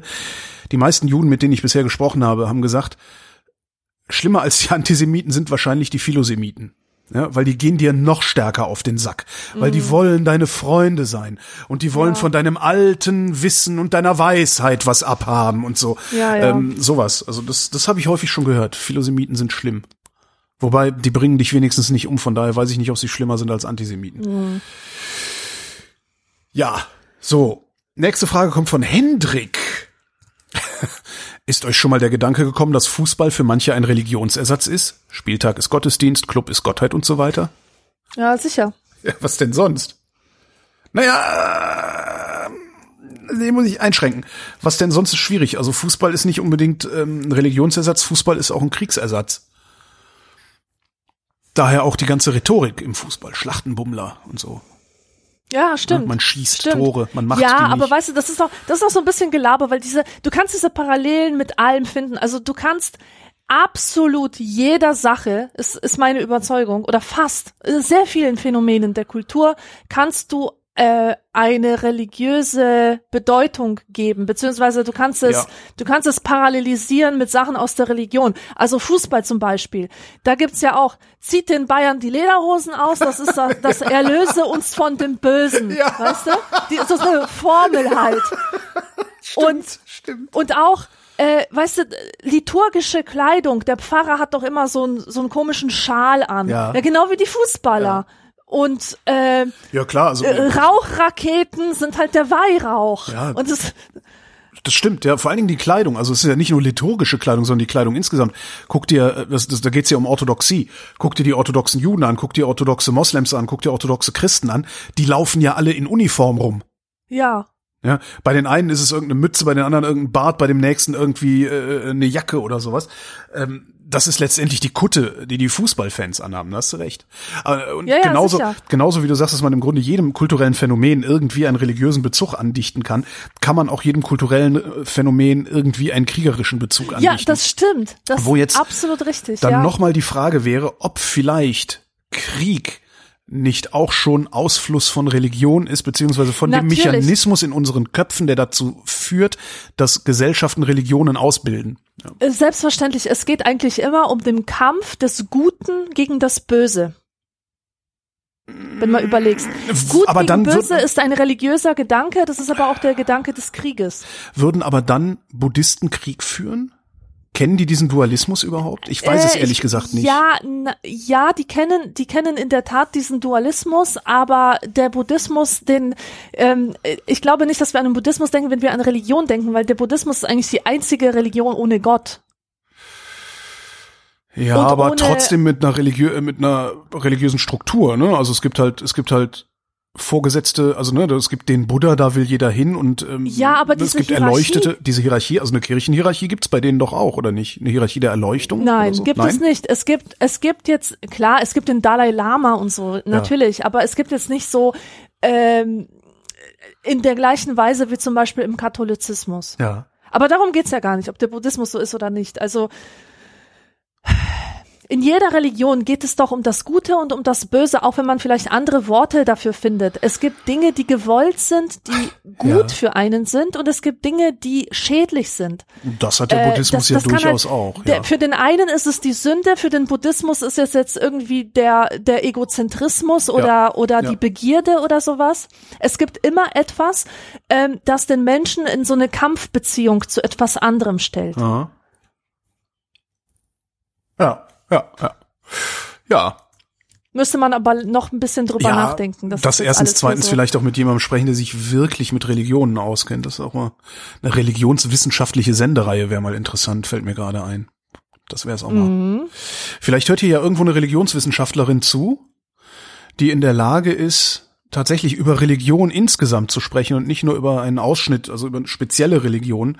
Ja, genau, also jemand, der Religionswissenschaften studiert hat. Habe Genau. ich übrigens auch mal studiert. Ja, aber ich meine so wirklich so richtig eine Religionswissenschaftlerin, die auch im Ja. Saft steht, sozusagen. Ja. Ich bitte um Meldung, da hätte ich Bock drauf, so eine Sendereihe zu machen. Nächste Frage kommt von Robert. Ähm, Stephen Hawking wies 2016 auf die Gefahren der künstlichen Intelligenz hin. Roberts Frage. Sollte die künstliche Intelligenz, wie auch immer sie aussehen möge, die Menschheit eines Tages ablösen, wäre das nicht auch Evolution? Ähm, Naja. Geht so. Es wäre es wär Evolution in einem kulturellen Es wäre, Sinne. es wäre Aber ich Schöpfung. meine, ich meine, dass Evolution in erster Linie mit Genetik zu tun hat. Und Genetik kann zwar von kulturellen Praktiken beeinflusst werden, aber ich, hm, das ist Äh, schwierig. Also das nee, ist, es ist nicht nicht. die Evolution im, im Darwinschen Sinne. Exakt. Denn die Evolution im Darwinschen Sinne ist äh, eine zufälliges, das zufällige Auftreten, ne? Zufall, also eine Mutation, also eine Ja, zufällige Veränderung, eine zufällige Veränderung im Organismus, äh, die sich aus Gründen der besseren Angepasstheit an die Umwelt durchsetzt über einen Mhm. langen Zeitraum. Die künstliche Intelligenz wäre eine Schöpfung. Ähm, Zunächst mal. Also das ist ja keine Mutation von irgendwas. Das ist ja nicht Natur, das ist ja Kultur, wie du schon sagtest. Äh, Das, das, das würden wir ja schöpfen. Wir wären dann sozusagen die Gottheit dieser künstlichen Intelligenz. Und da müsste man sich dann mal fragen, was passiert eigentlich mit Gottheiten, wenn deren Anhänger sich selbst aufklären. Und Ja. wie schnell klärt sich, und das davor warnt ja Hawking wahrscheinlich auch, wie schnell klärt sich eigentlich eine künstliche Intelligenz selbst auf und rebelliert dann gegen ihre Gottheit, Mhm. gegen die Konzepte, die dann von uns induziert werden, was ist richtig, was ist falsch. Weil das ist ja nicht notwendigerweise so, wie wir das denken. Es ist ja nur für uns richtig und falsch. Aber Evolution würde ich das nicht nennen. Ja. Ab Womit dem Moment, die Frage Ab- beantwortet hätten. ab dem Moment, wo es diese künstliche Intelligenz gibt und sie sich irgendwie weiterentwickelt, das könnte dann wieder Evolution sein.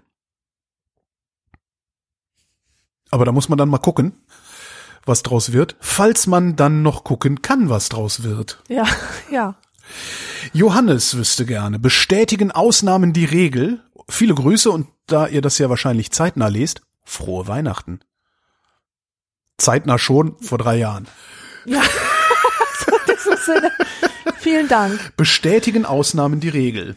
Natürlich. Natürlich. Weil das ist ein No-Brainer, weil Ja, das absolut. Wort Ausnahme bereits bedeutet, dass es eine Abweichung von der Regel ist. Genau.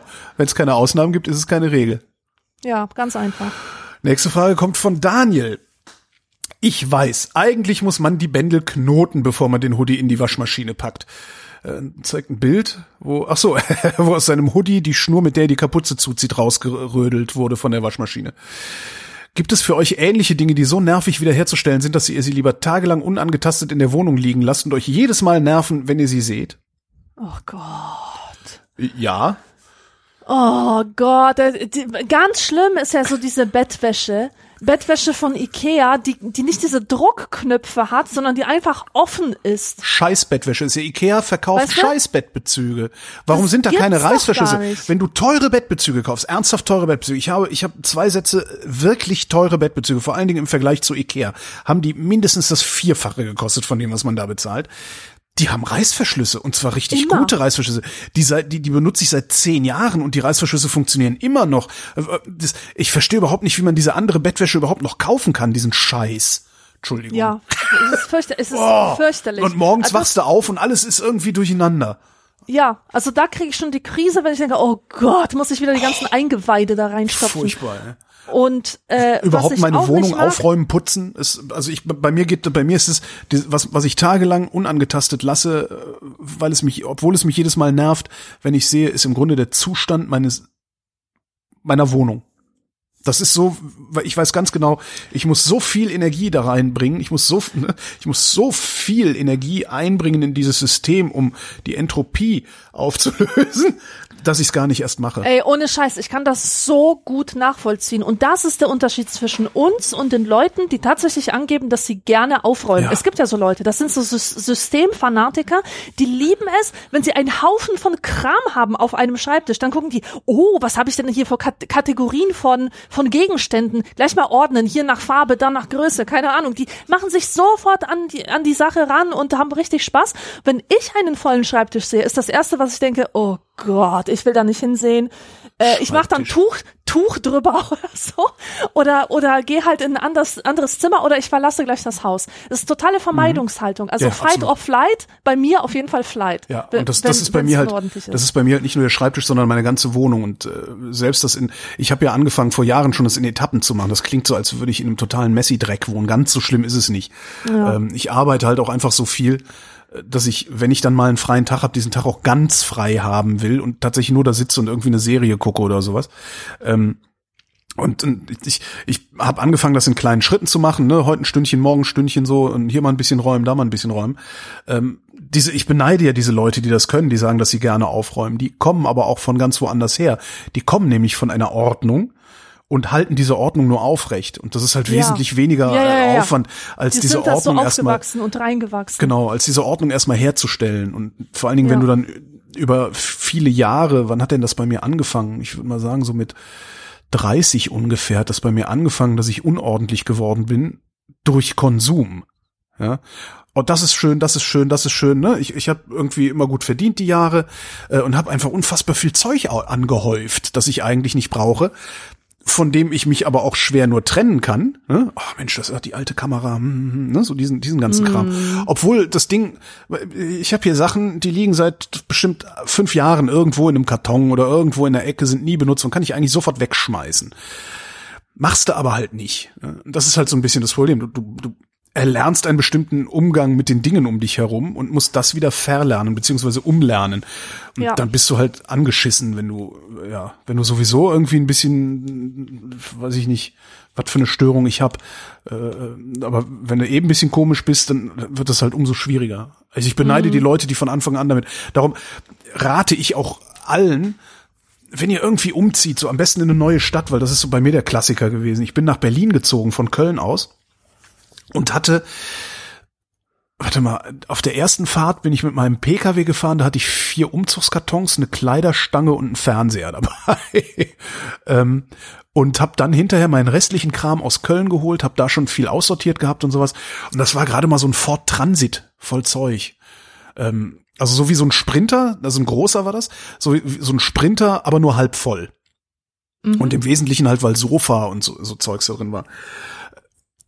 Hätte ich damals, also wäre ich auf dem, auf demselben Niveau geblieben von Dingen, also von Besitz in meiner Wohnung, hätte ich heute mit meiner 60 Quadratmeter Wohnung das Gefühl, was ein normaler Mensch in einer 120 Quadratmeter Wohnung hätte, weil ich hätte, wäre total minimalistisch ausgestattet. Und ich habe damals, äh, ich habe damals einen Fernseher gehabt, ich habe ein Radio gehabt, ich habe eine Waschmaschine, also ich habe alles gehabt, was ich brauchte. Es hat mir eigentlich an nichts gemangelt. Aber ich habe trotzdem immer fleißig weiter konsumiert und konsumiert, weil ich ja ein guter Marktwirtschaftsteilnehmer bin. Ähm, und ich rate darum allen, wenn ihr sowas macht, wenn ihr irgendwo eure erste Wohnung bezieht, fangt sofort mit so einem minimalistischen Konzept an. Das muss ja jetzt nicht so wie dieser eine Typ aus der Schweiz, der sowieso nur 100 Dinge besitzt, die er alle in zwei Koffer packen kann und damit unterwegs ist, was auch seine eine gewisse Coolness hat, aber vielleicht auch ein bisschen was trostloses, weil es so auf Ja. auf so ein, ein Selbstoptimierungs-Leistungsding sich verengt. Aber ich rate allen Menschen, wenn ihr am Anfang steht, stattet euch nur mit den Dingen aus, die ihr unbedingt braucht und lernt dann, so wie Alexandra, ich glaube, du machst das, lernt dann solche Verhaltensweisen euch beizubringen wie, das Bücherregal ist voll, wenn ich ein neues Buch reinstellen will, muss ein altes raus. Ja. Solche Verhaltensweisen sind absolut wichtig, also das ist wirklich, wenn ich meinem jüngeren Ich Ratschläge geben sollte, das wäre wahrscheinlich der wichtigste Ratschlag. Konsumier nur, was nötig ist und ne, Marie Kondo und was dir wirklich ernsthaft Freude bereitet. Man kann ja zwei Fahrräder haben, man kann auch drei Fahrräder haben, wenn es denn sinnvoll ist. Ja, mhm. und nicht, dass du denkst, oh, das ist aber auch noch ein geiles Bike. Ich habe ja ein bisschen Platz, dann stelle ich mir das auch noch hin. Das ist halt scheiße. Ja. Und man, es reicht eine Kamera zu haben, um Fotos zu machen, weil nicht die Kamera macht die Fotos. Es sei denn, du machst professionell oder semi-professionell Bilder, dann kannst du auch eine Ausrüstung haben. Ja, aber als normaler Mensch reicht's einen Fotoapparat zu haben. Mehr braucht man nicht.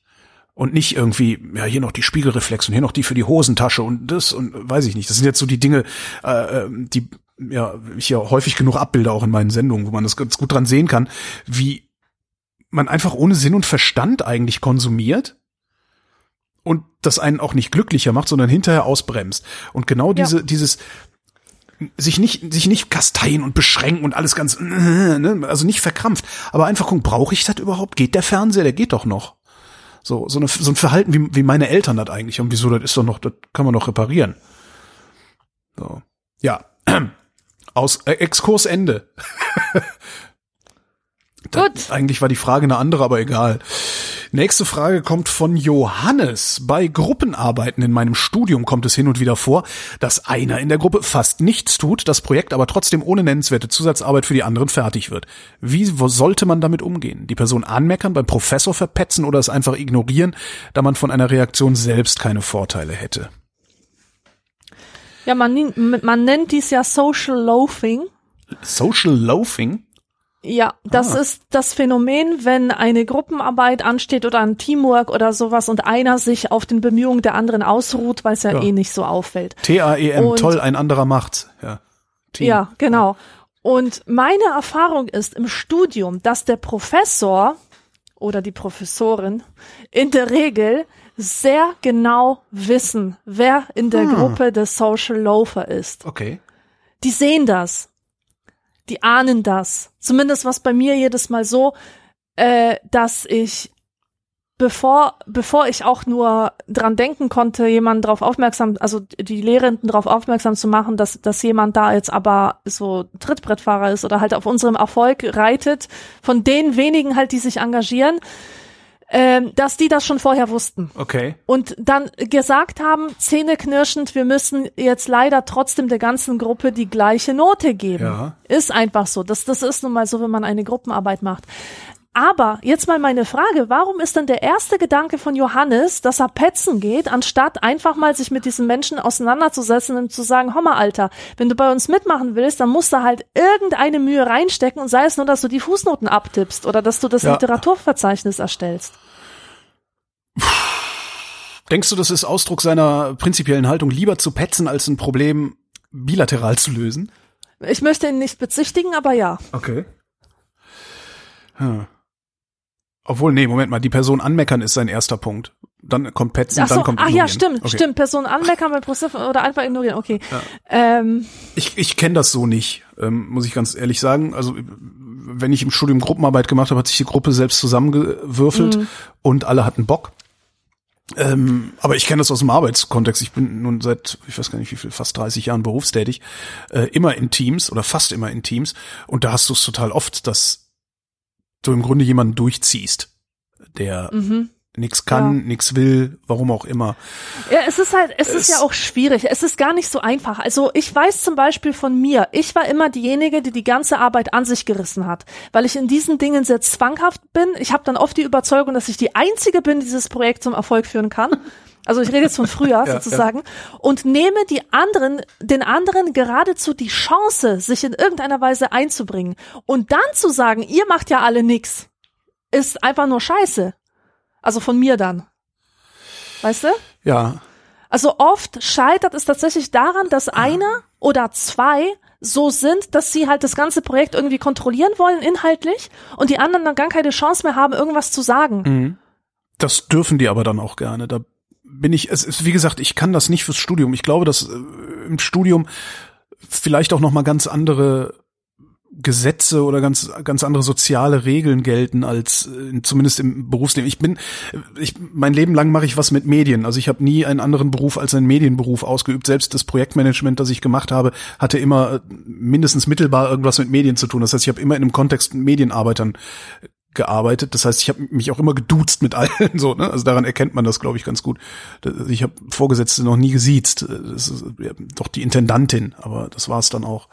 Mhm. Ähm, also was, was ich finde, also ich habe ein sehr, sehr großes Problem. Wir hatten, okay, konkretes Beispiel, eine Filmproduktion, in der ich gearbeitet habe, ähm, da gab es mehrere Matz-Techniker. Der eine war Alkoholiker und der hat gelegentlich Sachen gelöscht, die aufgezeichnet waren. Szenen, also halbe Szenen gelöscht, weil er zu weit zurückgespult hat und so. Wow.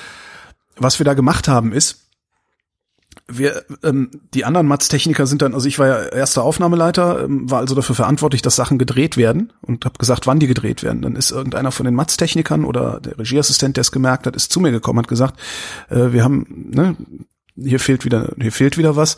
Dann habe ich gesagt, alles klar, was ist das? Hab die, hab die äh, Drehbuchseiten genommen, habe diese Drehbuchseiten neu verplant, hab die Beteiligten informiert, dass wir das nochmal drehen müssen hab denen aber nicht gesagt, warum, hab nur gesagt, äh, müssen die, weiß ich nicht, ne, Szene 17 müssen wir nochmal machen.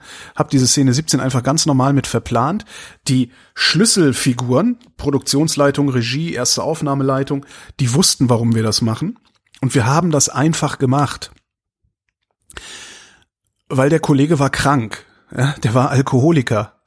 Jetzt mhm. hätten wir natürlich hingehen können und sagen können, hör mal, du Arschloch, hast schon wieder eine Szene gelöscht. Ja, das mhm. haben die untereinander mit Sicherheit auch gemacht, ihn in irgendeiner Form darauf hinzuweisen, dass das wieder passiert ist und dass das scheiße ist. Was wir auch hätten machen können, wir hätten sofort zur Herstellungsleitung gehen können, hätten sagen können, hier hör mal, der hat äh, jetzt zum dritten Mal eine Szene gelöscht, weil er Säufer ist. Dann wäre der ganz schnell rausgeflogen. Ja. ja. Aber was hätte er davon gehabt, dass er ganz schnell rausfliegt? Ein Scheiß. Ja. Dann hätte der sich genau. nämlich totgesoffen. Und dafür wären wir am Ende zumindest mittelbar verantwortlich gewesen. Und das ja. ist so eine Erfahrung, die habe ich relativ früh auch in meinem Berufsleben schon gemacht.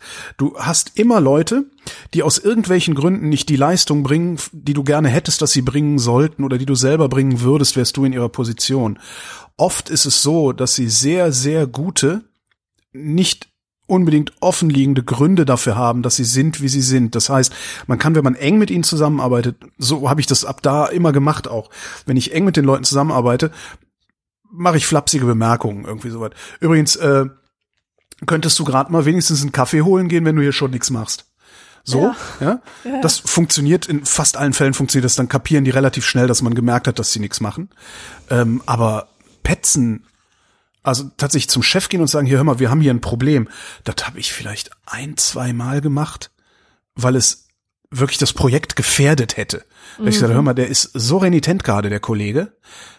Wenn der so weitermacht, kriegen wir dieses Ding nie bis zum Termin fertig ja. und auch nicht für das Geld, das wir kalkuliert haben. Wir kriegen ein Problem. Dann bin ich zum Chef gegangen und habe dafür gesorgt, dass der Chef eine Ansage macht, dass der Typ einfach weiß, noch einen Schritt weiter und das war's für dich. Ja. Aber ich behaupte jetzt einfach mal, ohne es zu wissen, in 90 Prozent der Fälle können diese Leute gar nicht so viel dafür, wie wir glauben, dass sie dafür können. Und darum sollten wir sie einfach mit durchziehen. Das Problem ist, dass der Kapitalismus, wie wir ihn in den letzten 20, 25 Jahren hier ausgebildet haben, also das, was man Neoliberalismus nennt, nicht mehr in der Lage ist, solche Menschen durchzuziehen. Du hast ja. früher Klassiker, Einzelhandel. Ja? Du hattest früher im Einzelhandel vielleicht Margen von, keine Ahnung, zehn Prozent oder so. Das heißt, du konntest den Alkoholiker mit durchziehen, indem du ihn ins Lager gepackt hast und gesagt hast, hier sortier mal die Schräubchen den ganzen Tag. So, heute hast du äh, vielleicht eine Marge von drei Prozent, wenn überhaupt. Da ist keine Luft mehr diesen einen unproduktiven, diesen ja. einen unproduktiven mitzuziehen. Und das finde ich eine ganz, ganz katastrophale Entwicklung. Weil wir sind ja nicht alleine hier, ja, auch wenn die Neoliberalalas uns das gerne immer wieder erzählen wollen, dass wir das sind, damit ihre ihre äh, Auftraggeber und die die ihre Firmen noch mehr Geld für sich selbst verdienen und so. Aber das ist halt nicht so. Wir, wir sind miteinander hier und müssen irgendwie auf die Leute achten und am besten achtest du auf diese Leute, wenn du ihnen die Würde dieses Arbeitsplatzes, die Würde dieses Sozialkontaktes einfach lässt, auch um den Preis, dass du vielleicht zehn Prozent mehr arbeiten musst oder alle fünf Prozent oder noch weniger Prozent mehr arbeiten müssen, als dass du hingehst und den rausschmeißt und dann hinterher einen Sozialarbeiter hinschickst, den du auch wieder bezahlen musst, was ja der Witz an der ganzen Angelegenheit ist. Ja, also um Johannes Ant äh, Frage nochmal zu beantworten. Äh, es gibt keine Gesetze in dieser Sache, sondern schalte deinen Kopf ein, öffne dein Herz, schau, wie die Situation genau sich verhält. Und es gibt keine Regeln. Es gibt keine Regeln, nach, wo du, äh, nach, nach, nach der du sagen könntest, ja, der macht nichts, schmeißt den raus Ja. oder den verpetze ich Ja, jetzt. ja. Einfach mal genauer hinsehen, genauer hinfühlen und der Situation angemessen. Muss, muss man immer wieder sagen. handeln. Und das ist ganz witzig. ähm, Es gibt so ein paar User auf Twitter zum Beispiel. Also ich habe das auch immer wieder, dass ich irgendwo bin und mich aufrege über ne, den Typen in der Kassenschlange vor mir, so, ne, weil der solarmarschig ist. Und es gibt diesen wunderbaren Text von äh, äh, Scheiße, This is Water. ja, heißt der- Foster Wallace. Äh, Foster Wallace, genau. Ähm, den muss man sich ab und zu mal drüber helfen. Und wenn ich auf Twitter mal wieder rumrante, gibt's immer mal sehr selten, aber ab und zu schreibt mir einfach ein Reply, wo einfach nur drin steht, this is water. Und das sagt Foster Wallace ja auch.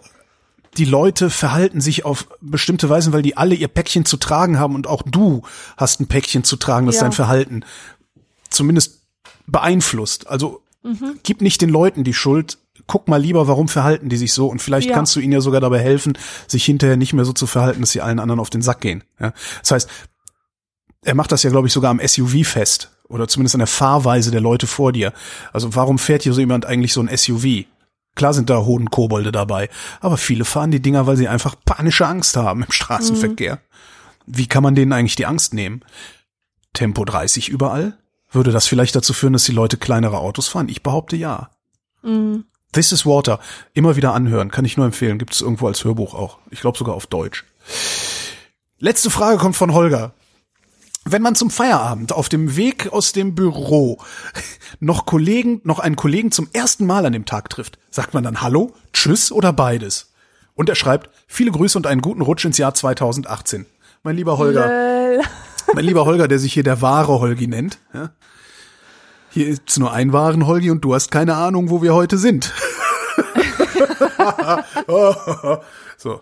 Irgendwann müssen wir mal Blitzsendungen einführen oder jeden Tag zwei Fragen am Telefon beantworten. Egal. Ja, sagt man Hallo, Tschüss oder beides? man sagt, hi, bye. Hi, na? Ist ja, mein Klassiker.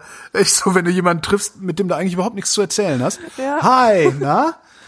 Statt einfach zu sagen Hi und weiterzugehen. Ja. Aber man fühlt sich dann irgendwie, man hat irgendwann in der Vergangenheit mal ein schönes Gespräch gehabt oder irgendeine gemeinsame Basis, über die man aber eigentlich jetzt gerade gar nicht mehr reden will oder kann oder darf oder was auch immer. Na? Ja, muss. Ja, das ist krass. Ich habe das auch mit paar Leuten, weißt du, so eine so eine Autorin hier aus äh, aus Augsburg, die habe ich irgendwann mal getroffen, dann hat sie gesagt, bist du die Alexandra? Sollen wir uns duzen? Ich so, ja, okay, ne? Ja, hallo, ich bin die so. Und pass auf, pass auf, ich habe keine Ahnung, wer das ist. Also, ich weiß, ich ich weiß, wer das ist, so ja, aber wir kennen uns nicht, wir haben noch nie was zusammen gemacht und jedes Mal, wenn ich die treffe und das kommt halt häufig vor, gibt es so eine Art Verpflichtung, einander zu erzählen, was man gerade so macht. Ich erzähle dir gerade, an welchen Projekten ich arbeite. Dann sagst du, ja, ich habe jetzt hier dieses Seminar gegeben, bla bla bla. Und wir wissen sonst nichts voneinander. Das ist total heftig. So gar nichts. Also, Ja, nee, nix. Wir haben nichts miteinander zu tun und immer erzählen wir uns ja so Smalltalk-mäßig, ja, ja, bei mir ist jetzt, ja, hat sich weiterentwickelt, so und aber hier hast du, und da mach ich aber was. dadurch hast du doch was mit ihr zu, also du weißt dann doch, was sie so macht, oder nicht? Also, Ja, ja, jetzt neuerdings, aber alles ist nur gekommen durch diesen ersten awkwardenen äh, Bonding-Versuch. Ja. Dass, dass der eine hat gesagt, ja, hallo, ich bin die, ne? Sollen wir uns duzen? Auf einmal, äh, okay, auf einmal kennt man sich. ja. Aber das und hat ja, man kann sich einander, und bei der ist das auch so. Die ist, die sagt auch nicht Hi, sondern Hi, na?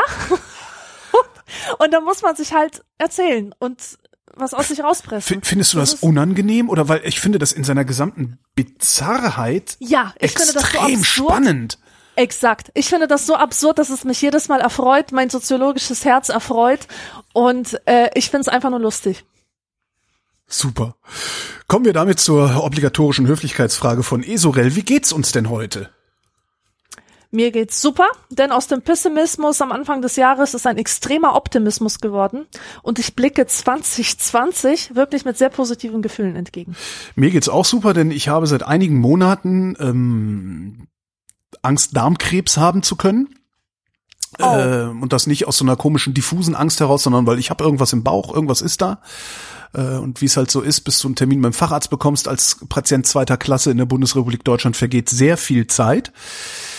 Und ich war gestern, ähm, wir nehmen Anfang Dezember auf, die wird noch ein bisschen reifen, die Sendung. Ich war gestern bei der Darmspiegelung und äh, dabei ist rausgekommen, dass ich keinen Darmkrebs habe. Es gab einen Polypen, äh, der ist entfernt worden und wird jetzt dann noch histologisch untersucht und äh, je nachdem, was dabei rauskommt, sagte der Arzt, ähm, kann es dann sein, dass ich in drei oder fünf Jahren nochmal zur Darmspiegelung muss und dann so im Regelmaß nachgucken. Ähm, und dem füge ich an, Darmspiegelung, da kriegst du so ein Endoskop, ne, also richtig in den Darm hinten eingefädelt, die gucken sich den ganzen Dickdarm an, kriegst halt so ein riesen Ding in den Arsch geschoben. Das ist nicht schlimm. Ich habe auch Ah, jetzt die zwei ja. Wochen davor habe ich gedacht so, boah, alter Fuck, ey, ich hab da, ich weiß ja nicht. Und du machst das so ein Vorgespräch und sagen, ja, sie kriegen dann auch so, ein, so, so eine Spritze, dass sie einschlafen. Und dann denkst du auch so, ja, vielleicht bin ich auch nur in so einem Dämmerzustand, in dem ich das dann trotzdem mitkriege. Ist nicht so. Du kriegst, eine, kriegst einen Zugang gelegt, da drücken die dann ein Zeug rein, das heißt Propofol, das ist das, womit Michael Jackson sich das Leben genommen hat. Ähm, und du schläfst halt sofort ein, bist du weg. Und es ist ein, ein ähm, zumindest hatte ich den Eindruck, ein Schlaf mit Traum. Also es ne, ist jetzt nicht so, dass du irgendwie so einen Bewusstlosigkeitsschlaf hast, sondern der war irgendwie da. Und irgendwann hörte das auf und ich kam so zu mir und meinte, äh, ich was von dem Zeug haben? Und sie meinte, nee, nee, sie müssen jetzt aufwachen, wir sind nämlich fertig und äh, ziehen das Ding und ziehen das Ding gerade raus. Weil das habe ich gespürt. So. Und Ja. dann ziehen die das langsam raus, während du aufwachst. Und das ist dieses Rausziehen, ich, äh, wie kann man das beschreiben? Also das ist kein, das ist kein Schmerz, das ist noch nicht mal ein richtig unangenehmes Gefühl, das ist auch kein angenehmes Gefühl. Das ist so wie wenn du, wenn du dringend kacken musstest und endlich kacken konntest.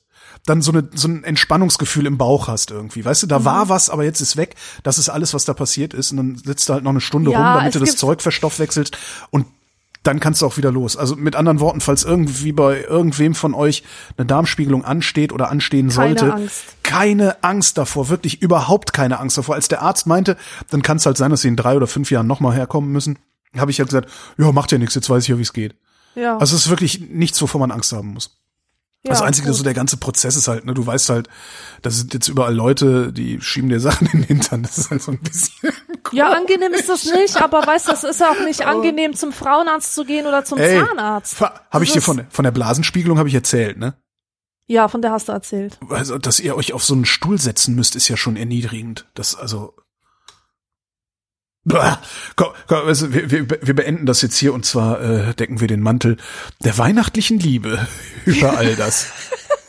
vielen Dank für dieses wunderbare Jahr, Alexander.